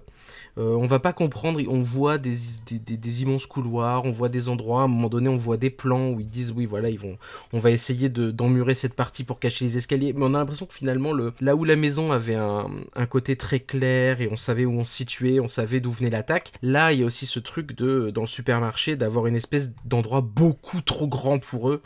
Euh, endroit qu'ils vont pas pouvoir défendre. Hein. Euh, là où la maison offrait le minimum, où tout était très frugal, ils devaient faire avec euh, le peu de choses qu'ils trouvaient à droite à gauche. Là, ça va être l'inverse. Ils vont avoir des munitions illimitées. En fait, ils, ils, vont pas être restreints par, et c'est là où c'est le film est intéressant, c'est qu'ils vont plus être restreints par le côté survie vis-à-vis. C'est plus un survival. C'est plus on trouve à droite à gauche, on prend des bouts de bois pour taper sur, le, sur la tête des, des, des, des zombies. C'est on a beaucoup trop de choses à disposition on sait à peine quoi en faire et euh, finalement pour euh, un résultat qui est pas forcément euh, qui est pas forcément beaucoup plus heureux. D'ailleurs, j'ai dit une, une bêtise, c'est pas Peter le, le, petit militaire blond, c'est Roger, c'est Roger. Je suis en train de me dire. Ouais, je suis en train... Mais donc voilà, c'est un, un, film que je trouve toujours aussi aussi chouette et qui en plus a le bon goût de finir et c'est comme ça dans, dans c'était comme ça dans Night of the Living Dead. Il a le bon goût de finir sur une situation qui ne se résout pas et, hmm. et, je trouve que c'est quelque chose. Euh, je trouve que ça a trait au, une des caractéristiques de montage de Romero, c'est que j'ai l'impression que des fois il coupe des scènes. Et c'était ça déjà dans The Crazies. Euh, c'est un truc que j'avais bien aimé dans The Crazies, c'est qu'il coupe des scènes parfois un peu, peu au milieu d'une action. Il y a une action un peu forte qui se passe et hop, on va passer à une situation suivante. Et je trouve que ça nous fait languir, surtout dans The Crazies où on suit différentes situations euh, à droite à gauche. Ça nous fait un peu languir. Et là, dans Zombie, il y a de ça. Et le fait qu'à la fin, finalement, la situation se résolve pas, comme on peut souvent l'avoir aujourd'hui euh, dans euh, c'est bon un flash télé qui dit la situation est contenue ou je sais pas quoi bah je trouve que ça ça amène toujours à euh, à une suite, à un, à un imaginaire de qu'est-ce qui va pouvoir se faire après, même si la suite n'a pas lieu dans les faits. Je trouve ça vraiment chouette. Ouais, c'est un film qui m'avait traumatisé par son introduction justement. cette impression extrêmement tangible que le monde est fini, en fait. Et qu'il y a, il y a un court bruit médiatique pendant l'instant où les gens ne font que s'engueuler à, la télévision, et puis tu as la réalité du terrain, quoi. C'est-à-dire vraiment les morts qui se lèvent et toi qui dois lutter contre et essayer de, de, courir pour survivre. Et hum, moi, je, sais que dans les deux montages, moi, ça, ça fonctionne.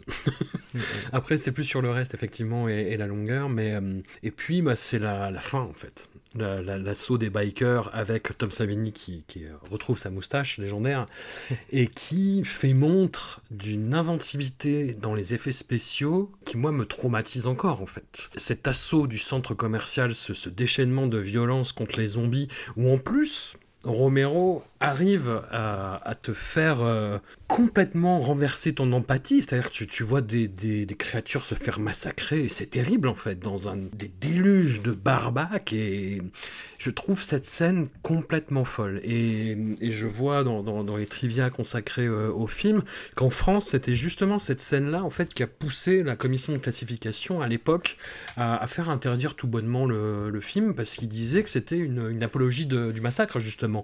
Mais moi je ne vis pas du tout comme ça. Et c'est pas filmé du tout, et monté mm. surtout de cette façon-là. Effectivement, ce que tu vois est, est, horrible, tu, peux avoir l'impression d'une complaisance, mais non, en fait, c'est pas gratos. C'est un espèce de contresens qu'il y a justement sur les films de, Romero. Euh, mais de tous les côtés, hein, autant euh, chez ces aficionados euh, que ça, c'est pas. J'ai pas l'impression, même dans les derniers, et ça fera un peu plus débat, je pense, dans l'autre trilogie des, des, morts vivants, mais moi, je vois pas de complaisance en fait. Je vois quelqu'un qui est en pleine possession de ses moyens et qui te dit Regarde. Il y, a, la, discussion euh, qui, revient et qui est revenue beaucoup forcément autour euh, du conflit vietnamien. Je disais ça. Euh, un peu en, boutade tout à l'heure par rapport au sujet, mais c'est euh, voilà, faut, faut s'imaginer que le Vietnam c'est un conflit qui a été suivi par les médias américains euh, sans filtre, sans spin doctor, et donc on voyait des images dégueulasses de gens perdus qui venaient de massacrer des gens euh, à côté de charniers, des, soldats américains estropiés qui ne comprenaient pas ce qui se passait là. C'était atroce et ça a forcément marqué l'inconscience, ça a forcément marqué le cinéma d'horreur. Tom Savini a été au front vietnamien et il le dit, ça, l'a inspiré pour son travail. Il était reporter de guerre, non, c'est ça? Ouais, ouais, et il raconte ça en interview ou en convention de façon euh, redoutable, c'est-à-dire, euh, il dit non, non, mais là, c'est pas comme ça, votre truc, les tripes, ça sort comme ça, tu vois, enfin, c'était vraiment, euh, il, en, il en a gardé, je, je, sais pas, une espèce de, de, de, pragmatisme, c'est non, non, c'était pas comme ça, enfin mm. voilà, très, très, très terre à terre, et, et, c'est dans ce film-là, c'est un de ses travaux les plus, les plus terribles, quoi, alors qu'il a fait, il a fait beaucoup pour la cause horrifique, mais là, c'est ouais, c'est marquant, c'est traumatisant. Ouais, ouais, ouais. Jérémy, qui, qui n'ose même pas abonder. Non, euh, non, non, ah non, non, bah moi, je suis amoureux de Tom Savini pour beaucoup de raisons. Euh, mais Zombie, pour moi, c'est pas, euh, c'est pas exactement son, c'est pas son, pas son pinacle, mais on va dire que c'est le blueprint, le blueprint ultime en fait. Ça va être vraiment. Euh, ah bah, ce sera possiblement le film dont on va parler peut-être après. Hmm. Parce que là, là il, tâtonne, ça se voit, tu vois, il y a des choses qui. qui on, voit le truc, mais ça veut pas dire que c'est pas bon. C'est juste que on sent hmm. la bricole en fait. Après, le mec va passer du stade de la bricole au magicien. Au fameux titre de. Roi du splatter, comme euh, les gens aiment bien dire. Est-ce que quelqu'un avait quelque chose à rajouter sur Zombie, sur Dawn Bah, of the Dead On pourrait, euh, il y a plein de, choses- plein de choses sur lesquelles je pense on pourrait. euh, Mais oui, c'est vrai que je, je suis en train de me rappeler. Je crois qu'en fait, Tom Savini, il aurait dû bosser déjà sur Night of the Living Ouais. Dead et il Mm. n'a pas pu parce qu'il y était justement reporter de guerre à ce moment-là, euh, pile à ce moment-là, si je dis pas de bêtises. C'est Donc ça. oui, ça, c'est une carrière, enfin c'est une carrière, c'est un croisement de carrière avec Romero qui heureusement va se faire quand même malgré ça et qui va continuer, euh, qui va continuer par la suite. ouais. La musique des Goblins, Hugo Bah, c'est marrant parce que genre, il y a quoi, il y a trois titres Ouais. dans l'absolu, mais euh, mais c'est chouette. Gravé à jamais dans le crâne. Ah mais ouais complètement. Euh, non non ça fonctionne super bien. Euh, c'est ça rend euh, certaines scènes peut-être davantage dynamiques et c'est vrai que ça marche dès la scène de raid du début d'ailleurs où un fasciste se fait massacrer Ouais, par sa propre équipe. Et ça c'est vrai que pour le coup là euh, par autant euh, on peut. Park and For- ouais ouais ouais bah il y a il y a il y a, il y a Roger pour ne plus pour ne plus mal le nommer, euh, qui lui saute dessus, qui essaie de, de, de l'arrêter déjà parce qu'il veut aller euh, bah, tuer euh, des noirs et des hispaniques, hein, ce- cette, cette personne de la police, et, et il est arrêté par les propres membres de son groupe, il se fait, il se fait massacrer. Donc je pense que là oui, le discours aussi à ce titre-là qu'on a pu lui prêter sur La Nuit des Morts Vivants est davantage explicite ici. Mais oui, après, comme, euh, comme pour La Nuit des Morts Vivants, et comme pour ce discours sur le racisme, le fait qu'il y ait des images qu'on puisse on va dire, réactualiser aujourd'hui avec, par exemple, tous les zombies qui s'amassent aux fenêtres et que, euh, qui font passer, penser par extension à des images de Black Friday, bon, bah, je ça participe de la, richesse du film. Ça se fait peut-être malgré lui, ça se fait peut-être pas de manière tout à fait conscientisée, mais en tous les cas, c'est un film qui gagne, euh, ouais, qui gagne un peu à chaque fois et qui a possibilité de rajouter, on va dire, de, de réactualiser un horizon visuel qui fonctionne toujours aujourd'hui, quoi. Nous arrivons à un film excessivement curieux, qui lui aussi a été euh, beaucoup présenté, vendu comme euh, le vrai chef-d'œuvre de la filmographie de George Romero, ou alors un, un- un objet tellement autre bah, qu'on passe discrètement son chemin euh, devant sur la, sur la pointe des pieds. Bah, c'est un film qui m'emmerde un peu. Euh, c'est Night Riders, euh, 1981, fresque de deux heures et demie, qui est peut-être un meilleur film sur le mouvement hippie que ses, euh, que ses précédents. Non, c'est plus, plus compliqué que ça. C'est sur une troupe foraine, à défaut de trouver un, meilleur terme, vraiment une, troupe qui a mi-chemin entre le spectacle médiéval et la démonstration de moto, qui tourne comme ça un petit peu euh, comme ils peuvent aux États-Unis, qui font des spectacles. Ça commence par une demi-heure de, spectacle avec justement les interactions entre les différents participants. On voit que c'est une communauté où euh, celui qui incarne le roi, qui est joué par un très jeune Ed Harris, bah, c'est un peu le chef de troupe et qu'il a un peu cette espèce de, de vista de, de leader charismatique. Il a un, un rival avoué, non avoué, quand même avoué pas mal, qui est joué par Tom Savini, qui est très bon. C'est peut-être son plus grand rôle d'acteur chez, chez George Romero et euh, en général. Tout court, matière à débat, je lance, je lance ça là, on verra après où ça retombe. Et hum, c'est un film qui, dans tout ce qu'il articule, véhicule et discute, est fou furieux. Parce que c'est un film, voilà, justement, sur la fin de l'utopie, le basculement vers quelque chose de beaucoup plus conventionnel, les hippies qui deviennent des yuppies, euh, ouais, la fin d'une utopie euh, New Age, euh, d'une alternative à la société qui est en train de se, monter, le, la théorisation cinématographique de la pensée de Hakim Bey sur les zones d'autonomie temporaire, je vais un peu loin, mais c'est volontaire. Enfin, c'est énormément de choses. Et cinématographiquement, la première fois que j'ai vu, je me suis dit, mais c'est complètement dingue ce film. Enfin, ça va dans tous les sens, c'est génial. Il y a plein de pistes.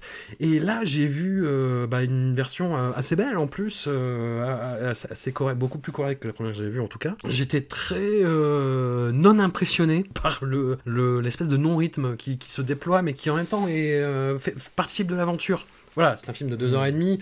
Romero, euh, apparemment, avait un, genre quelque chose comme, un premier montage de 8 heures. Enfin, c'est- il est toujours très très amphigorique sur ses, sur ses premiers montages, mais là, c'était- c'était trop. Ouais, je, je, je sais pas. Il y a, l'apparition de Stephen King, et de, qui est un acteur euh, cataclysmique, et qui là, ça, ça va parce qu'il fait un peu les, les hillbillies, donc euh, vraiment les.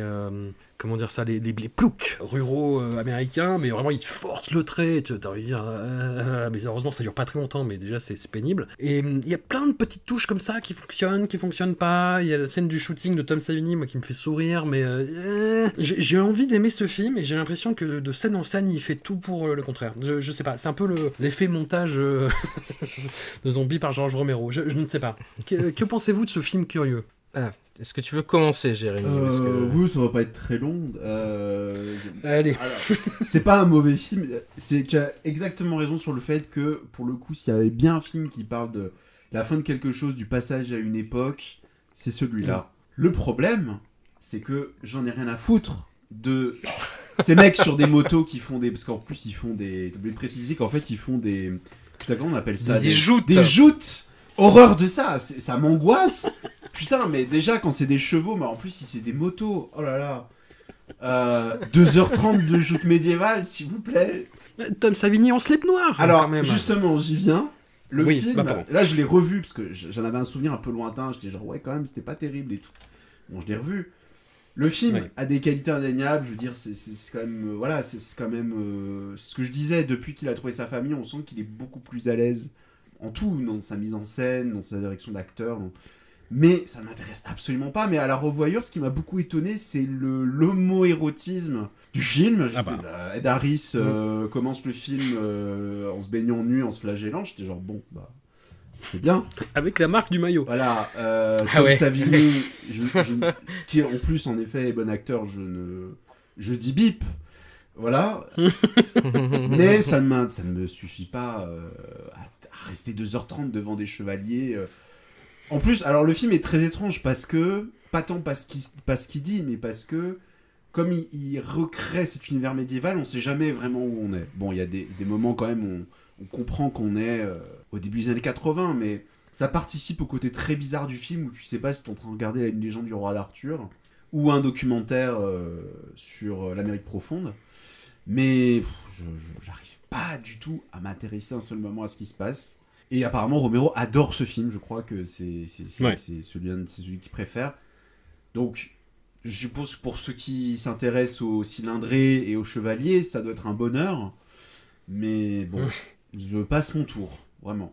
Euh, alors, je m'intéresse pas du tout aux cylindrés, et pourtant, j'adore ce film. Ah bah voilà. j'ai non, j'ai vraiment vraiment beaucoup aimé. Euh, alors, je sais pas si ça tient au fait que j'aime bien le catch, en fait. Je pense que ça tient un petit peu à ça, au fait que je, rien à faire des cylindres. Rien à faire des cylindrés ou des chevaliers, tout ça. Par contre, enfin, il a fait un film quand même. Vous vous parlez du passage d'une époque à une autre. Pour moi, c'est un film sur la radicalité de rester justement euh, accroché à certaines choses plutôt que de les voir changer. Je comprends pourquoi c'est un de ses préférés, Romero. C'est personnel dans l'absolu. Je réécoutais il y a pas longtemps là, j'ai écouté les euh, les commentaires de euh, qu'il a fait sur Day of the Dead. Mhm. Et il a, euh, à un moment donné, il parle pendant 30 secondes de, de Night Riders et il dit c'est marrant euh, parce que euh, Night Riders, en fait, les conditions de tournage de Night Riders, eh ben, c'est le ça se confond, c'est perméable, il le dit pas comme ça, hein, je reformule, c'est perméable avec ce que le film raconte. C'est-à-dire hmm. qu'il dit, c'est marrant, euh, finalement, pour Night Riders, on avait le même mode de vie que euh, les personnages du film. Mais parce qu'en fait, c'est le sujet du film. Le sujet du film, c'est une troupe, et c'est les amis de Romero qui jouent une troupe où ils essaient de garder euh, ben, ce côté indépendant. Enfin, c'est un espèce de doigt au studio, j'ai l'impression. Ce film de doigt levé au studio, en mode oui, euh, d'accord, le monde y change, on a besoin de plus d'argent pour faire des films, il y a des agents, il y a des choses comme ça. Mais laissez-nous faire mumuse avec ce qu'on aime, laissez-nous faire nos cascades, laissez-nous faire nos, nos, nos maquillages et nos costumes. Le film non seulement traite de ça, mais en plus, en termes vraiment diégétiques, il y a des costumes, il y a de la cascade. Enfin, j'ai l'impression que c'est un film assez incroyable où se mêlent complètement ses conditions de production avec son sujet, alors que pourtant, c'est pas un film documentaire. Il a fait un film de fiction méta sur les conditions de ses films avec les gens qu'il aime bien. Enfin, je trouve ça, je trouve que c'est un move absolument dingue. Et en plus de ça, bon, en plus on découvrait Daris qui avait joué, je crois, dans un ou deux films avant, mais qui n'était pas forcément sorti, je crois, au moment de Night, de Night Riders, qui est quand même assez dingue. Euh, alors, je, sais pas euh, comment il fait, mais il a déjà l'air d'avoir 45 ans, alors qu'il en a 31 au moment du film. C'est il est plus jeune que moi maintenant. Je, je sais pas, il, il a l'air, il a l'air d'avoir 45 ans. Je sais pas comment il fait mais il est incroyable, il a un charisme de dingue, et je trouve que le film a ce, ouais, il porte un discours sur j'ai l'impression, sur ce que Romero aime bien dans le cinéma, sur ce qu'il aimerait garder comme forme de radicalité, sur euh, le système euh, dans lequel il est obligé de s'inscrire quand même, euh, un système où il faut aller chercher des financements, où il peut pas tout faire lui-même, où ça ne peut pas être que des films de potes. Et jusque-là, c'est marrant parce que c'est aussi ce qu'il faisait. C'est-à-dire qu'il a toujours dit qu'il choisissait aussi ses, castings en fonction de des gens qu'il aimait bien, des gens qui avaient dans son entourage, ou de, de pas avoir forcément de préjugés en fait. Il aimait pas forcément avoir des préjugés sur ce qu'allait donner une personne, il aimait pas forcément l'avoir déjà vu ailleurs, il voulait juste que la personne l'étonne sur le set. Et je trouve que tout ça se ressent complètement dans Night Riders, où il y a une espèce de défense de son modèle, tout en mettant en scène ce modèle-là, un espèce de film qui, défend la, qui défend la cascade, en fait, qui défend le spectacle, et qui défend le petit spectacle à petit budget, qui va passer dans les petits cinémas, qui, va faire comme ça les tours de, de petites villes, qui va pas forcément être visible par beaucoup de gens, mais qui va par contre, et le public est représenté en plus dans Night Riders, qui va être applaudi, et même quand le, quand le show se passe mal, les gens ne comprennent pas forcément que le show se passe mal et ont l'impression que ça fait partie du show, et je pense que c'est pour ça j'aime le catch, parce qu'en fait le catch ce n'est que ça, hein, tout le temps. Hmm. Il y a des choses qui se passent mal, mais on sait pas si ça fait partie de l'histoire ou pas, ça, ça brouille toujours la frontière. Là, le film fait ça, il brouille complètement les frontières, et le public applaudit, le public est content parce qu'il voit un spectacle qui est impressionnant, qui est marquant, qui est souvent unique aussi. C'est des shows que tu peux pas répéter comme ça parce que eux ils ont leur propre scénario. Hein. en fait, c'est un truc qui mélange le, le show comme ça, un peu le, show forain en effet, et le jeu de rôle. Parce que mine de rien, ce sont des rôles qui gardent mm. d'une représentation à l'autre et qui évoluent. Euh, à l'intérieur même de leur, euh, de leur clan, de leur groupe. Donc c'est un film qui joue sur beaucoup de niveaux et qui en plus, bon, oui, je suis d'accord, 2h34 je crois, euh, c'est trop long et il y a des scènes de joutes qui sont trop longues parce que oui, bon, pareil, les motos c'est pas forcément mon kiff, les joutes c'est pas forcément mon kiff, mais en revanche, tout ce qui est autour et tout ce qui construit autour, Romero, je trouve ça, ouais, je trouve ça, enfin, c'est plus que plaisant, j'ai vraiment pris du plaisir et je trouve, enfin, je comprends hein, quand il dit que c'est un de ses films préférés ou que c'est un de ses films les plus personnels, j'ai aucun, de, aucun mal à comprendre ça. Tu en parles très bien et je suis tout à fait d'accord avec toi et mais... ça, ne fait pas varier mon ressenti hélas. Mais, euh, mais, mais c'est pour ça que ça m'emmerde d'autant plus en fait. Parce que oui, je, je suis d'accord avec toi, mais c'est euh, cinématographiquement, en termes d'écriture, de montage, de, mise en scène, je dis... Ah et ouais, mais tu vois, un, un, film trop bien produit avec ce, ce fond-là, et eh ben, ça aurait été euh, contradictoire. Mais oui, oui, oui, oui. J'entends. J'entends, j'entends tout ça. Je, suis très emmerdé. Je suis très, très, très emmerdé. Non, mais je suis d'accord. Dans l'absolu, le film, je, suis, je, vois ce que tu veux dire. Il y a des moments où c'est chiant. Il y a des moments où euh, on aimerait euh, que. Mais en même temps. Non, il y a des cascades en plus que je trouve réellement impressionnantes. Hein. Euh, hmm. Les, fois où les, motards passent dessus leur moto sans, sans filet, euh, sans truc pour leur, euh, pour leur permettre d'atterrir. Enfin, c'est vraiment un film. Euh, ouais, c'est un film de cascade. Enfin, c'est fou. C'est vraiment. Et c'est marrant parce que c'est pas, c'est même pas des, un genre qui la reproduit tant que ça. D'ailleurs, comment on classerait ce film? Dans quel genre on classerait ce film? Il a un truc vraiment. un drame motorisé. non mais il est multiniveau, je sais pas, je... et en plus de ça, il se trouve que ouais, l'acting fonctionne bien, il y a il y a des, des, des, des acteurs, euh, actrices qu'on va revoir euh, par la suite qui vont, qui vont un peu exploser, mais, euh, mais ouais, non, c'est un film qui est vraiment particulier. Mais il y, y, a une meilleure maîtrise, je trouve, je trouve sur, sur Martine de, bah, de la direction, de, ou même le ah ouais. Hein, la direction d'acteur. C'est-à-dire que tout, tout, le monde joue bien. Mais comme je dis, je le trouve plus intense sur le papier qu'à qu visionner, en fait. Et c'est ça qui m'emmerde. Mais, mais c'est passionnant. C'est une capsule temporelle, justement, de, ce, hum, de cette transition entre, entre des aspirations, entre ouais, des, renoncements personnels, une forme d'intégrité aussi. Le personnage de Ed Harris euh, a, a, quelque chose d'assez fort. J'étais très surpris à la revoyure parce que je me rappelais pas de cette scène où il refuse un autographe à un gamin. Ouais. en disant euh, non mais c'est pas moi, euh, c'est pas ça, euh, si on fait ça, euh, on devient des espèces de starlets, c'est evil cannibal, il dit en, en, anglais. Et c'est marrant, c'est enfin, c'est- marrant parce que c'est assez extraterrestre. Après c'est contrebalancé par son attitude de la fin, mais qui est très euh, finalement chevaleresque aussi. C'est-à-dire qu'il Oui. va retourner ça de façon... voilà, pendant l'hymne d'allégeance, en plus, il interrompt euh, l'hymne d'allégeance pour donner son épée au gamin en disant Tiens Mais non, mais c'est ça, mais c'est pour ça que pour, pour moi, le- ça se contredit même pas forcément. C'est parce qu'il interrompt, non seulement il interrompt l'hymne sûr. mais il, lui signe pas son autographe. Ouais, Il- ouais, tu, ouais. tu sais quoi, euh, t'aimes bien ça, et ben tu le feras plus tard. Au lieu de lui signer un autographe, il lui file euh, son matériel, il lui dit. euh, T'as l'impression aussi, et c'est aussi pour ça que le film fonctionne bien, c'est que les personnages ils évoluent. Le film est long certes, mais par contre t'as des personnages qui, qui, qui sont vraiment bien écrits, qui évoluent, et même la toute fin. Alors je vais spoiler hein, pour les personnes qui ne l'ont pas vu, je vais spoiler la fin. La mort de Ed Harris, elle a quelque chose pour le coup qui devient mystique parce qu'il se fait, il se fait rentrer dedans par, euh, par un camion sur lequel il plonge, on, on comprend volontairement. Mais par contre, camion, ouais.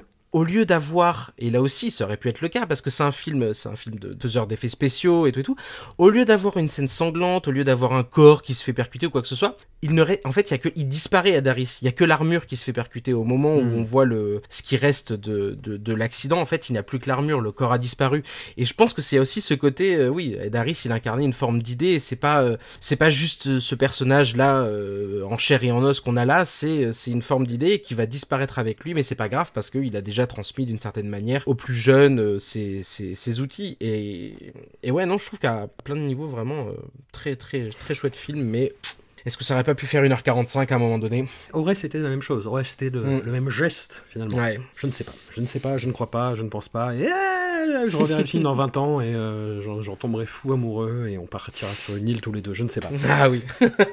Pendant que, que tu défendais encore une fois très bien, Hugo, le, le film, j'ai construit un, un petit barrage, une petite fortification autour du film suivant pour. Euh, j'ai mis des snipers qui visent tous Jérémy à ce moment-là. Mais non Non, Oh non, je suis sûr que là, pour le coup, y a... je pense que c'est possible de le récupérer, là. Non, non, et très honnêtement, pareil, je l'ai revu euh, dans, les jours qui, qui précèdent cet enregistrement, et euh, oui, oui, ça a vieilli. Creepshow, 1982, ça a vieilli, mais c'est euh, mais c'est charmant, et c'est charmant.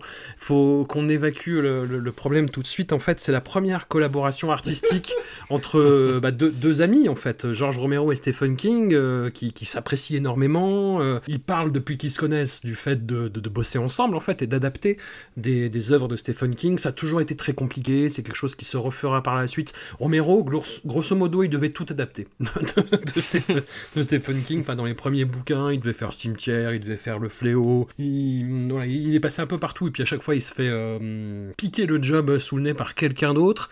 Et là, c'est une œuvre euh, à la fois composée de, scénarios originaux, d'adaptations nouvelles de King, et c'est pensé, c'est un film euh, anthologique à sketch qui est pensé comme un hommage à toutes les, revues ici comics, les, contes de la crypte en- en particulier. Donc, ce sont des histoires horrifiques courtes avec euh, Ed Harris et on va évacuer tout de suite le problème. Le problème c'est le troisième sketch. C'est euh, le, le sketch euh, avec Stephen King acteur. Ah non, ce... ah non, c'est attends, oula. c'est le deuxième. C'est le troisi- c'est le deuxième ou le troisième, je crois. C'est le deuxième et, euh, et je, il est trop court pour que ce soit le problème, je trouve. Ah bon Ouais. C'est Euh, court Ah ouais. Ah ou- oh putain. Putain. En, en fait, pareil, je disais tout à l'heure que Stephen King dans Night Riders, il jouait un peu le, le bouseux, plus ou moins. Là, c'est euh, c'est- le bouseux de carnaval, quoi. C'est le, le ouais. bouseux de, de, de- de carnaval euh, de troisième zone, quoi. Enfin, c'est Stephen King qui roule des yeux, euh, il fait... Je crois que c'était Romero qui lui avait dit joue comme euh, comme le coyote qui tombe de la falaise. Ouais. Bah non, bah non. Ah ouais. Très mauvaise idée. Et, le problème, c'est voilà, tu, tu vois qu'ils sont potes parce qu'il lui a rien dit et qu'il a continué et que le truc est sorti quand même.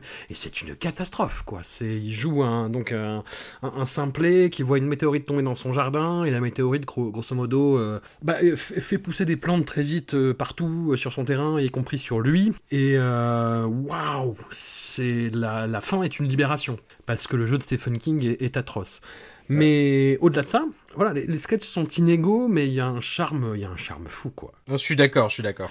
Le, le- le petit vieux qui veut son gâteau, moi je l'ai. euh, J'ai cette réplique gravée dans la tête. Leslie Nielsen, qui joue les, les, les salopards euh, homicides de façon euh, assez originale. était En plus, déjà il vieux. enterre- Voilà, il était déjà vieux, évidemment. Mais il enterre des gens dans le sable, dont un jeune Ted Danson, quand même, il faut le dire. Qui, oui, pour le coup, était jeune. Voilà, et qui était, qui était déjà très énervant, et euh, là aussi, mais, mais c'est bien, ça, ça, ça va bien au rôle.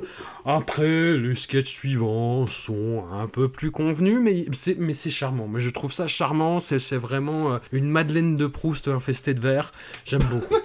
C'est marrant, tu t'es- un peu. Enfin, ouais, j'allais dire dur. Non, pas dur quand même, mais. Moi, j'ai réhabilité le film, tu vois, comme quoi tout arrive. hein. Allez En fait, je, j'adore euh, l'univers aussi comics. J'ai grandi, je pense, comme pas mal de gens avec les contes de la crypte. Et euh, Cryptshow, j'avais le souvenir d'un, gros gros article euh, dans un, dans un vieux Mad Movies parce que même quand j'étais ado, je commandais des anciens numéros de Mad Movies. Et je savais à quoi m'attendre. Donc je l'ai vu sur ma petite VHS Hollywood vidéo, acheté au marché aux puces. Et j'avais trouvé ça cool. Je me suis dit, voilà, euh, c'est sympa, on aime bien. Et puis je l'ai revu il y a quelques années euh, sur le Blu-ray Warner, parce que d'ailleurs, euh, actuellement en France, on ne peut pas le voir en HD, ce qui est très sympathique. Et je sais Ouais. pas, je sais pas ce qui s'est passé ce jour-là. euh, j'ai fait un rejet, je me suis, ça me fait chier, j'y arrive pas. Et je me suis quand même dit, fallait que je le revoie là. Et j'ai eu raison, parce qu'entre temps, le film est ressorti en copie 4K chez, euh, je crois que c'est euh, c'est Scream Factory. Et je me suis dit non, finalement c'est bien. Le mec un peu schizo. Alors oui, on est d'accord pour Stephen King. D'ailleurs, c'est ce que j'ai expliqué en off euh, avec François, c'est que j'ai lu que selon les pays, apparemment, ils sont un peu amusés sur le montage et qu'en Italie, le segment de Stephen King avait sauté. Et j'ai juste envie de dire Oh. que j'adore l'Italie. voilà. Faites ce que vous voulez de Romero, les gars. Mais sinon, le film. Non, mais là, là, rien que- Alors, là, déjà, je pense que c'est le meilleur taf qu'a pu faire son chef opérateur Michael Gornick. Ouais. Parce qu'il y a des, des couleurs de partout. Ouais, euh, ouais. Il y a tout ce côté BD live avec les transitions, les, C'est les- super, ça. les, les encadrements. C'est incroyable, vraiment un film BD. on- Voilà.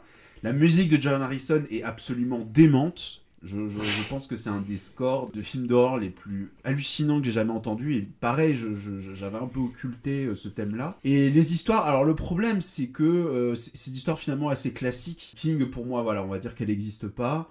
C'est vrai que Father's Day, elle met la barre très haut dès le début. J'adore le truc avec le, le milliardaire qui se fait grignoter par les cafards. Même si j'étais pas très très bien, parce que je me suis demandé, mais euh, d'où ils ont pris ces cafards et qu'est-ce qu'ils en ont fait après? Où sont-ils allés? Comment va ce monsieur? Parce qu'il y en a vraiment beaucoup. Bon, ça encore, bon, c'est. Mais euh, non, par contre, j'ai eu juste, allez, à la limite, j'ai un petit bémol. Moi, c'est peut-être le, le- le sketch de la boîte qui est beaucoup, Ouais, qui est trop, trop qui est long. beaucoup trop long. Oui, Euh, je suis d'accord. Hmm. je j'amène ma femme, je sors le monstre de la boîte, le, mon- le monstre bouffe quelqu'un, j'amène quelqu'un d'autre, je machin. C'est interminable. Et Hmm. j'ai un peu de mal avec euh, le propos, c'est-à-dire à la base les contes de, de la crypte, de Comics, il y a un côté moral, c'est-à-dire qu'en général c'est une personne cupide, méchante, qui a fait une mauvaise action, qui est punie. En général c'est ça, en général. Là, en l'occurrence, c'est très ambigu parce que le personnage de euh, Al Ashbrook, qui d'ailleurs a le charisme d'une pied de chaise, veut tuer sa Oh. femme. Ah si, si. bon. Il veut tuer sa femme parce qu'elle est vulgose. Bon, c'est Ouais. si, si tu veux, si tu veux. Mais du coup, c'est bizarre parce que du coup, à la fin, il n'est pas vraiment puni. Enfin, il y a une espèce de, de fin ouverte qui sous-entend que peut-être. Mais j'étais un peu bon. euh, c'est- c'est quand même. Il y a un truc qui s'appelle le divorce aussi. Mais bon, bref. Mais c'est pas grave parce que bon, euh, c'est les, les, aussi comics, on est dans un truc un peu irréel. Mais c'est vrai qu'aujourd'hui, c'est, un peu bizarre, ça fait un peu bizarre de voir ça. Après, euh, non, c'est vrai que c'est un film qui a un charme fou, je trouve qu'il il vieillit bien. Euh, Tom Savini, qui est sur tous les fronts, fait un travail, fait un super travail, même si c'est pas le film le plus gore sur lequel il est bossé, parce qu'en général c'est un peu sa spécialité. Là, je Mhm. pense que c'est surtout euh, beaucoup de maquillage assez, euh, assez complexe, beaucoup de monstres, beaucoup de zombies. Mais non, c'est vraiment, euh, vraiment hyper sympa. c'est toujours un plaisir à voir. Ce sera le même son de cloche hein, de, de mon côté. Avec, euh, je crois qu'avec ici Comics, je sais pas si, parce que j'entendais des, euh, des interviews de Romero, euh, je crois qu'il y a eu deux périodes ici comics. Hein. Il y a eu la période euh, 45 à début des années 50 où en fait c'était Educational Comics et c'était distribué dans les écoles et notamment l'école catholique dans laquelle il était. Et c'était davantage des choses de, des, des, des trucs de propagande euh, à propos des japonais, des nazis, tout ça. Et ça a muté après en Entertainment Comics parce que le truc a fait faillite, il me semble. Enfin, quand Romero parle d'ici comics, je crois que pendant 5 ans, il a été confronté surtout à des trucs de propagande qui, par la suite, sont devenus en effet les euh, Tales from the Crypt et tout et tout. Mais, mais je, je, je crois qu'il y a eu deux périodes, mais je voudrais pas dire de bêtises. Euh, bon, là en l'occurrence, on parle très clairement de la deuxième période, hein, ici comics. Et ouais, alors 5 segments forcément, hein, dans ce, dans ce cas-là, le, le, le mot qu'on emploie toujours, c'est inégal. Mais euh, pour le coup, je serais pas aussi euh, dur avec vous avec le deuxième segment, parce que certes, Stephen King joue comme un pied, mais non seulement, non seulement c'est court, et en plus, Mais- ça fait une origin story au Grinch. Donc ça... non, mais même l'histoire est complètement conne quand même. Enfin, Ben, pas, euh, c'est- alors l'histoire, c'est Origin c'est- story du mec de CTLM aussi. Ouais, ouais, c'est oui, c'est vrai. Alors l'histoire est complètement conne. Euh, moi j'ai eu l'impression de voir euh, enfin un Stephen King qui s'amusait avec euh, la couleur tombée du ciel. Hein, pour Oh, ouais. Ah, mais bah, putain, dis donc, euh, pour ce qu'il en fait. euh, Non mais il s'en Il est- amuse il est pendant. pas obligé de se parler à lui-même tout le temps. Il est pas obligé d'avoir Évidemment. ces espèces de rêves complètement euh, niqués de la tête. Enfin, bon. Évidemment, mais c'est un, c'est, c'est- c'est un segment qui dure 5 minutes. Il- J'ai l'impression qu'il s'amuse. il fait une version, euh, il fait une version débilos de la couleur tombée du ciel, euh, oui, mêlée avec euh, une fin qui se transforme en, en bonhomme de cet élève. Non, moi je suis, je, je- je suis assez d'accord finalement sur le segment 4. Il est beaucoup trop long. Il m'a fait chier, mais alors à un point. Ça aurait pu durer 10 minutes, ça aurait été la même chose. On a, on a toujours besoin là qu'il nous rappelle qu'il aime pas sa femme, alors qu'en effet, je suis complètement d'accord avec Jérémy. Le divorce, ça existe. Ah, tu parlais du. Ah, tu, pardon, tu parlais du quatrième. Moi, j'ai- on n'est pas d'accord sur l'ordre. Alors Oui. pour moi, attends, attendez, Father's Day c'est le premier, Oui. celui Ouais. avec le Ed Harris. Le deuxième c'est la météorite. Ouais. Le troisième c'est celui avec Ted Danson, Something to Tide You ça. Et euh, le quatrième c'est The Crate, donc le, le- le- La boîte, le- ouais. le- la boîte. Et le cinquième c'est euh, They're Creeping Les on c'est avec les cafards. On est bon. Euh, les premiers segments étaient tout axés sur la couleur, ils sont complètement délirants et tout, justement. tout. Hmm. Oui, je sais, oui, oui, oui, c'est ça. Et ce que je veux dire, c'est que le cinquième, il joue pas du tout avec ça. Enfin, il, a, Ouais. il, est, il est sur un ton complètement autre. Il est blanc immaculé. Alors, je sais pas s'ils veulent créer un contraste ou euh, pas faire en sorte que ce soit cinq fois le même segment, je peux comprendre. Mais en l'occurrence, c'est vrai que les, les, les premiers sont super. euh, Enfin, le 4, même si je le trouve beaucoup trop long, à chaque fois qu'il va y avoir un meurtre, la lumière vire au rouge. Enfin, c'est. euh, Vraiment, oui, en effet, je trouve que ça a bien vieilli, c'est très pop, ça respecte vraiment l'esprit comics. Le dernier, pour le coup, t'as envie de dire, oui, bon, d'accord, il vit dans un penthouse, il y a des insectes, mais ça fait plus, euh, ouais, horreur dégueulasse, un peu classique. Euh, donc, ouais, non, c'est vraiment, euh, certes inégal, mais pareil, je trouve que le 3, est- je suis en train de relire mes notes, hein, quand même, le segment 3 avec Ted Danson, il est, il, est- il est quand même vachement long. Ça aurait pu faire quelques minutes de moins sans problème, même si la fin, quand ils ressortent tous les deux, pareil, hein, le maquillage est top, Ouais. Ils ont des têtes incroyables.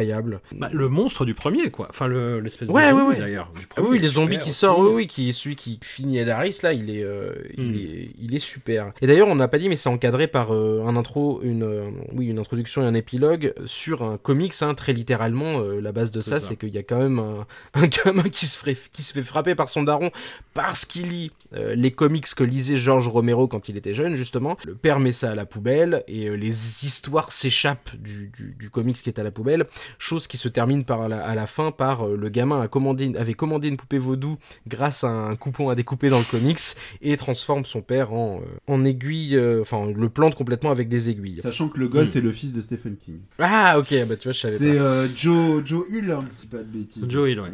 Il est, en fait, c'est c'est peut-être une phase aussi film personnel hein, pour, pour Oh, après. Night Riders là pour Romero, c'est un truc vachement perso où C'est là il va intime. piocher dans son enfance. Ouais, c'est assez intime.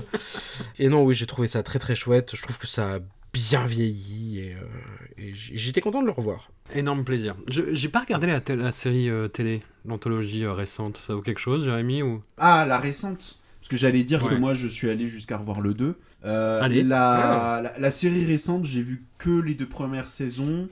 C'est très sympathique, mais c'est très fauché. Les histoires Ouais. sont pas extraordinaires. Par contre, il y a euh, dans la première saison une adaptation de Stephen King qui est euh, la nouvelle, je crois, Grey Matters, qui est dans Danse Macabre, qui est Mhm. incroyable. Où il y a Adrien Barbeau Ouais. d'ailleurs. Ouais. Euh, et qui est réalisé par Je sais plus. Voilà, super. c'est l'épisode dont tout le monde a parlé en fait. Voilà. Oui, bah oui, c'est le. Alors, c'est pas le seul bon épisode, mais c'est globalement celui où il y a, je pense, le plus d'attention. Et le reste, j'ai quasiment tout oublié, quoi. Et par contre, j'ai revu le 2, qui est réalisé par Michael Gornick, donc le chef de Romero, mais je crois que c'est le même prod, mais par contre, toute l'équipe de Romero s'est barrée. Il y a juste Tom Savini qui euh, joue le rôle du Crypt Keeper, mais qu'on reconnaît pas puisqu'il a un maquillage dégueu. et euh, c'est un film que je déteste pas. Euh, il y a que trois segments dans le deuxième. Et Stephen King, je crois que c'est que le second qui est une, qui est une histoire qu'il avait écrite. C'est le radeau. C'est le radeau. Et à la le premier segment est assez atroce. C'est une espèce de slasher. le troisième est pas mal. En fait, le, en fait c'est très étrange, c'est que le premier et le troisième, ont le même défaut, c'est-à-dire que c'est pas tant qu'ils sont euh, affreux, enfin, je veux dire, c'est regardable, mais je sais pas pourquoi, c'est pas le même compositeur sur les, le premier, le troisième segment et celui du milieu. Et on dirait, en fait, une musique, alors je vous allez me dire, j'ai du mal avec les musiques, mais oui, quand tu colles une musique des années 50 sur un film des années 80, c'est gênant. Surtout sur le troisième segment où tu as des séquences euh, qui, bah, qui sont censées faire peur et tu as la musique, euh, une musique à la mission impossible, quoi. Donc c'est compliqué. et le deuxième segment, le radeau, c'est. Euh, enfin, moi j'adore. C'est Vendredi 13 qui rencontre le blob. C'est court, c'est efficace, c'est dégueulasse. C'est straight to the point, c'est orni, c'est tout ce dont on a besoin. Mais voilà. Et je n'ai jamais vu, par contre, le troisième qui est euh, un film. Enfin, c'est, je pense qu'en termes de, d'office, enfin de, de, officieux, officiel, je, je, suis pas certain. Puisque tout le monde me, me, dit de ne pas le voir, je vais, je ne suis pas forcé. Voilà. Mais le 2, euh, voilà, c'est pas mal. C'est pas mal du tout. Ok. Voilà. Ce qui nous amène au tout dernier film de cette première partie, sachant que Creepshow, bah, c'était un premier euh, sommet dans la carrière de George Romero, tout de même, puisqu'il avait un budget assez confortable, que le film a plutôt bien marché. Il a mis néanmoins quelques années, parce que là, il a enchaîné tous les ans, il tournait un film quasiment, enfin, où ça, où ça sortait. Et hum, là, il y a un petit hiatus quand même, pendant lequel euh, justement il essaye de développer d'autres projets, notamment des adaptations Stephen King, et ça tombe à l'eau. Et il développe en parallèle bah, son troisième volet de sa trilogie consacrée aux morts vivants, Day of the Dead, le jour des morts vivants. Peut-être l'opus le, moins aimé de la, la première trilogie. À raison, à tort, nous sommes là pour en débattre, nous sommes là pour nous battre.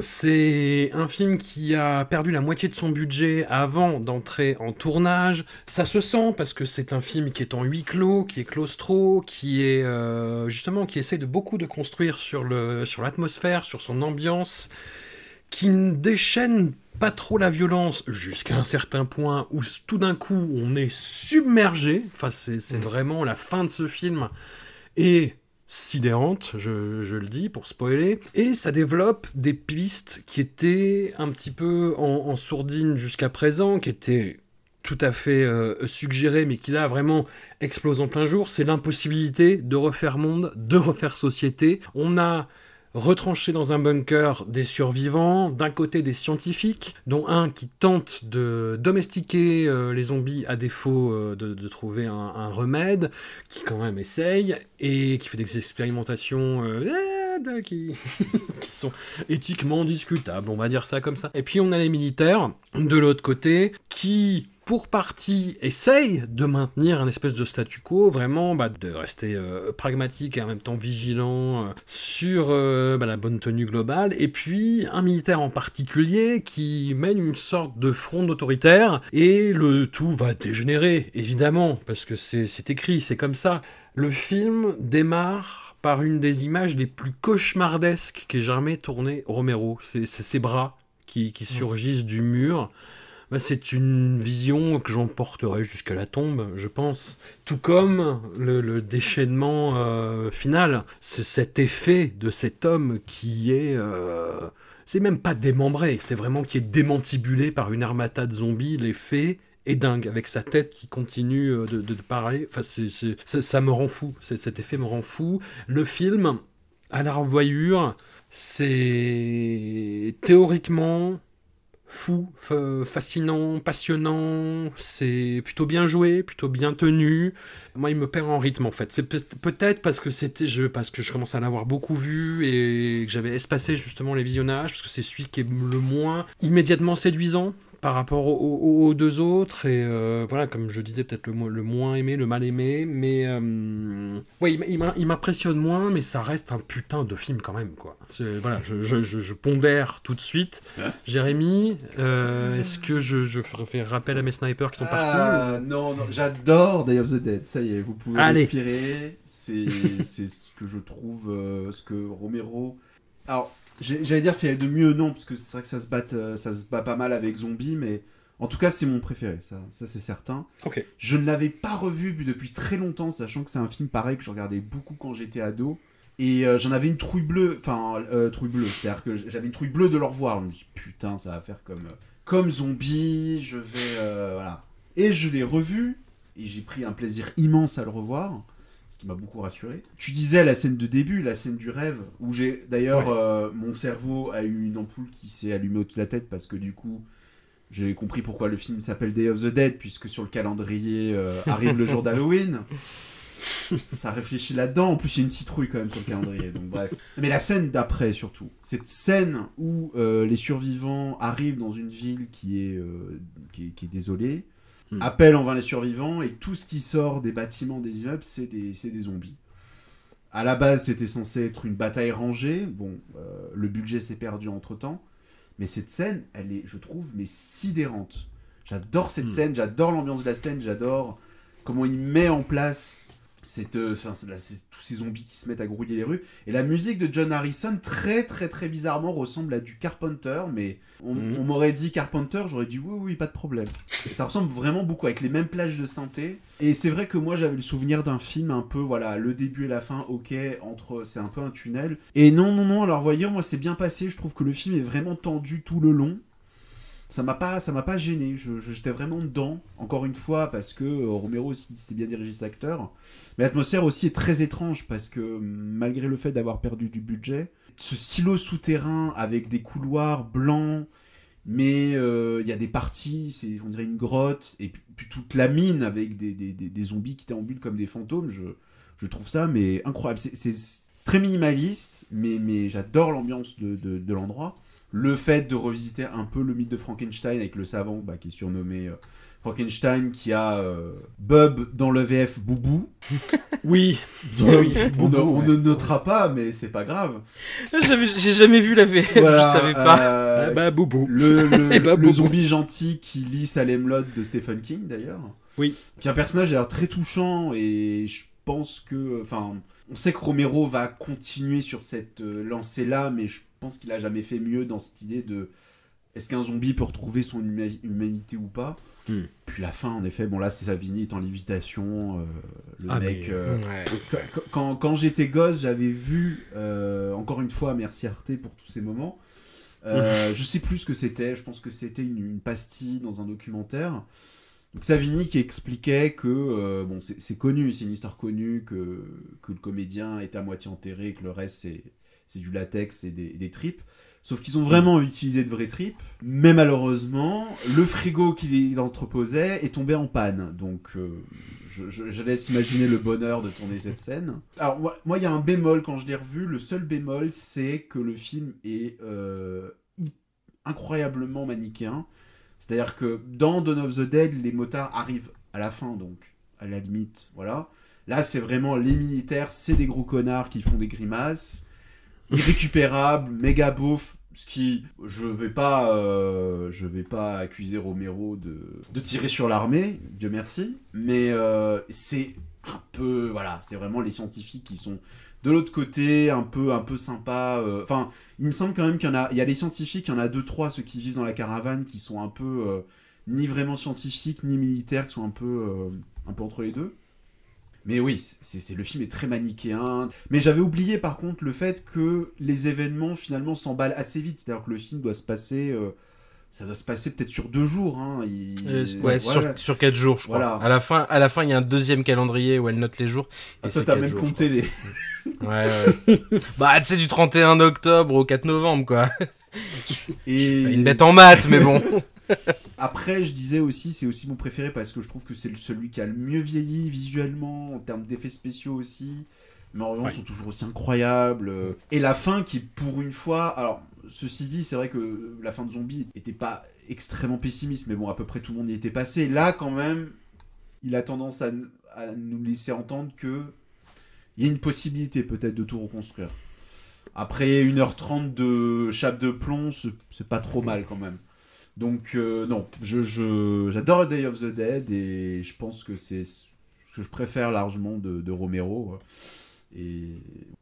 Bah, sur cette question, on est en 1985. Ce relatif optimisme, c'est, celui de son époque parce que dans la nouvelle trilogie euh, des, des, morts ah vivants, en fait, qu'il va faire dans les années 2000, le l'espoir n'est plus là. Hein. L'espoir n'est plus là. La fin de Diary of the Dead, je spoil un petit peu, mais c'est quelque chose d'absolument terrible à ce niveau-là. Il y a encore un film qui, qui doit être produit bah, par son, son, collaborateur à partir du, du film suivant, quelqu'un dont on parlera dans la, dans la deuxième partie, avec qui j'ai pu parler d'ailleurs, un producteur qui s'appelle euh, Peter Grunwald. Il développe en ce moment un film bah, qui est censé être le, le, voilà, euh, Romero devait tourner une autre trilogie qui se finissait, mais vraiment sur les derniers survivants de l'humanité et ils crevaient tous, quoi. Enfin, grosso modo, euh, oh, pardon, spoiler, mais voilà, c'était ça le projet. Mais en, 85, il reste, euh, voilà, un peu plus de, sursis à l'humanité. Hugo, le jour des morts vivants. Euh, bah, sans, sans, sans, trop de surprise, c'est un film que, que j'adore, que j'avais eu l'occasion de revoir au ciné en version remasterisée, dont j'ai acheté le Blu-ray avec, avec tout ce qui, ce, qui a, ce que ça peut contenir comme bonus dedans parce que j'adore ça. Euh, il fait. oui, voilà. C'est la fin de l'épisode, ça va. On est, on est claqué. Ouais, ça me fait penser à. Bah, du coup, quand on a parlé de Leslie Nielsen et de O.J. Simpson, oui, ça me fait penser à un gag de Y a-t-il un flic où en fait le, le mot de passe, ça doit être j'adore ça. ok. Et il dit ça quand il se fait fouiller. Voilà. Pareil, il, il, est, il est 22h15, bah, je suis fatigué aussi. Pardon. Euh, non, mais c'est, enfin, je trouve le film génial. Il fait, il fait, il fait évoluer sa situation. Je trouve de, de, de manière brillante parce que c'est vrai que tu, tu, disais François euh, comment refaire société et tout, mais euh, dans Night of the Living Dead, c'est trop rapide pour refaire société. Tu vois, c'est, c'est très subreptice. Ça se passe en une nuit. Dans Zombie, ils ont pas besoin de refaire société. Ils sont dans un centre commercial où tout leur est offert, où en fait ils, ils vivent sur les, les cendres de la société précédente. Là, pour le coup, là c'est là. Là, c'est euh, ils sont obligés de refaire société. Pourquoi? Parce que les zombies qui euh, auparavant étaient confinés à certains endroits et tout, tout là, c'est eux qui vivent sur Terre c'est eux qui, euh, qui vivent à la surface, et les humains sont obligés de se confiner, euh, donc t'as as, ce renversement qui, qui s'opère dans ce film, ils sont obligés de se cacher, ils sont obligés de vivre, euh, de vivre sous terre, il voient plus la lumière du jour, et, et Romero, enfin vraiment, arrive à reproduire d'autres choses du discours sur ces zombies, sur la perte d'humanité, sur, sur plein de choses, et c'est vrai que le personnage de, de Bub, donc Bub le zombie, est vraiment incroyable et l'acteur qui l'incarne, hein, j'ai mangé son nom, mais il est vraiment dingue parce que qu'est-ce qu'il arrive à faire passer comme, euh, comme mm. émotion en grognant avec un regard, quoi. Enfin, c'est le seul personnage et je pense que je, vois le film de manière moins manichéenne que, que, que Jérémy, je pense, parce que pour moi, c'est limite, euh, c'est limite l'inverse. C'est-à-dire que le, le, seul truc qui a sauvé là-dedans, c'est finalement la, renaissance, on va dire, euh, l'humain qui meurt, qui, renaît en zombie, finalement, dans Bub, ça devient une espèce de page vierge où il est même dénué de violence, il est dénué de tout, il a tout à réapprendre et, euh, en fait il, a un comportement euh, à la limite de, l'enfantin, c'est-à-dire que au moment où il voit pour la première fois de la violence, eh ben, il, il en veut pas, il, il a refusé cette violence-là. Hmm. Ce qui est finalement euh, vraiment beaucoup plus, euh, comment dire, un, message d'espoir beaucoup plus grand que, que dans ces autres films, parce que là, pour le coup, la, renaissance en zombie euh, offre l'occasion de d'un style de mea culpa, ou en tous les cas d'effacer ce qui s'est passé avant pour faire repartir sur des bases, alors sur des bases qui sont pas forcément, qui vont pas être forcément hyper intellectuelles, mais sur en tous les cas un, une absence de violence dans le dans le personnage de Bob qui à la fin va quand même s'en prendre, non pas en le bouffant, mais avec une arme à feu, hmm. euh, aux, méchants militaires. Donc non, c'est vraiment... c'est un, un, film euh, enfin c'est un film que, que, que, que j'aime beaucoup euh, alors on perd un petit peu le c'est pas c'est pas c'est pas Romero qui est au montage et je trouve qu'il y a des moments où ça se sent il y a des moments où c'est peut-être euh, un petit peu moins péchu, un petit peu. Enfin, j'ai l'impression qu'on on, perd un peu cette patte là, mais, on gagne, on gagne euh, en, maquillage. Quel glow up hein. Je pense que la Crip Show a bien servi parce que euh, vraiment quand tu compares, quand tu compares au précédent, là c'est assez génial, c'est assez dégueulasse, c'est vraiment gore. Enfin là pour le coup les amateurs de gore auront, euh, auront de quoi aller chercher dans celui-là. Donc non, là, vraiment, euh, chouette ambiance. Euh, c'est aussi, je pense, certes, c'est matérialisé par le par l'armée, mais, mais Romero disait qu'aussi pour lui, c'était une époque de défiance envers le gouvernement. Hmm. Et envers les, les, institutions du gouvernement de manière générale, et je pense que c'est aussi quelque chose qui se ressent dans celui-là, plus que dans les plus que dans les précédents, parce que là, pour le coup, l'épidémie est passée, tout est passé, et pourtant, même même dénué de menaces, enfermés, euh, enfermés entre eux, les humains n'arrivent pas à accorder leur violon. Hmm. Donc ouais, non, c'est, euh, comme je disais, à, plein d'égards, un film que, que, que j'aime beaucoup, beaucoup, beaucoup revoir. Non, non, film, film, film dingue. Je regardais en, en, parallèle parce qu'il y avait un, il y a eu un grand scandale militaire, militaro-industriel limite, enfin politico-militaire plutôt, qui a éclaté, mais concomitamment à la sortie du film, donc euh, il n'en avait pas avant, c'était l'histoire de euh, l'affaire Iran-Contra, l'histoire de trafic d'armes avec l'Iran, etc. Enfin, très nébuleux, mais je voulais, je se regarder. Et, c'est vrai que ça anticipe un peu bah, ce côté mm. barbouzerie, quoi, en fait. Mais euh, avec toutes les histoires, en fait, d'intervention, d'ingérence, de la guerre froide, etc. Mais voilà, ça, nous montre, en fait, ce système-là, ces schémas-là, arriver euh, droit dans le mur, quoi. Et hum, c'est manichéen, évidemment, mais euh, c'est extrêmement bourrin et d'une ironie. Enfin, le, ouais, la, la, fin de Bob, c'est. de, bout de, Boubou, euh, c'est dingue. C'est dingue. Bravo, Boubou. Non, c'est. Je, je, ouais, film fou et des, des, saloperies, des trucs d'Horace, j'en vois. Le, la fin de ce film, c'est un festival. Hein. C'est un sommet, c'est un monument. Il y a plus gore, il y a plus fou, il y a plus sale, mais c'est euh, voilà par rapport à tout ce qui précède. En fait, voilà, c'est ça la, différence peut-être entre Romero et, et, ses innombrables co-religionnaires, c'est que ce n'est pas gratuit.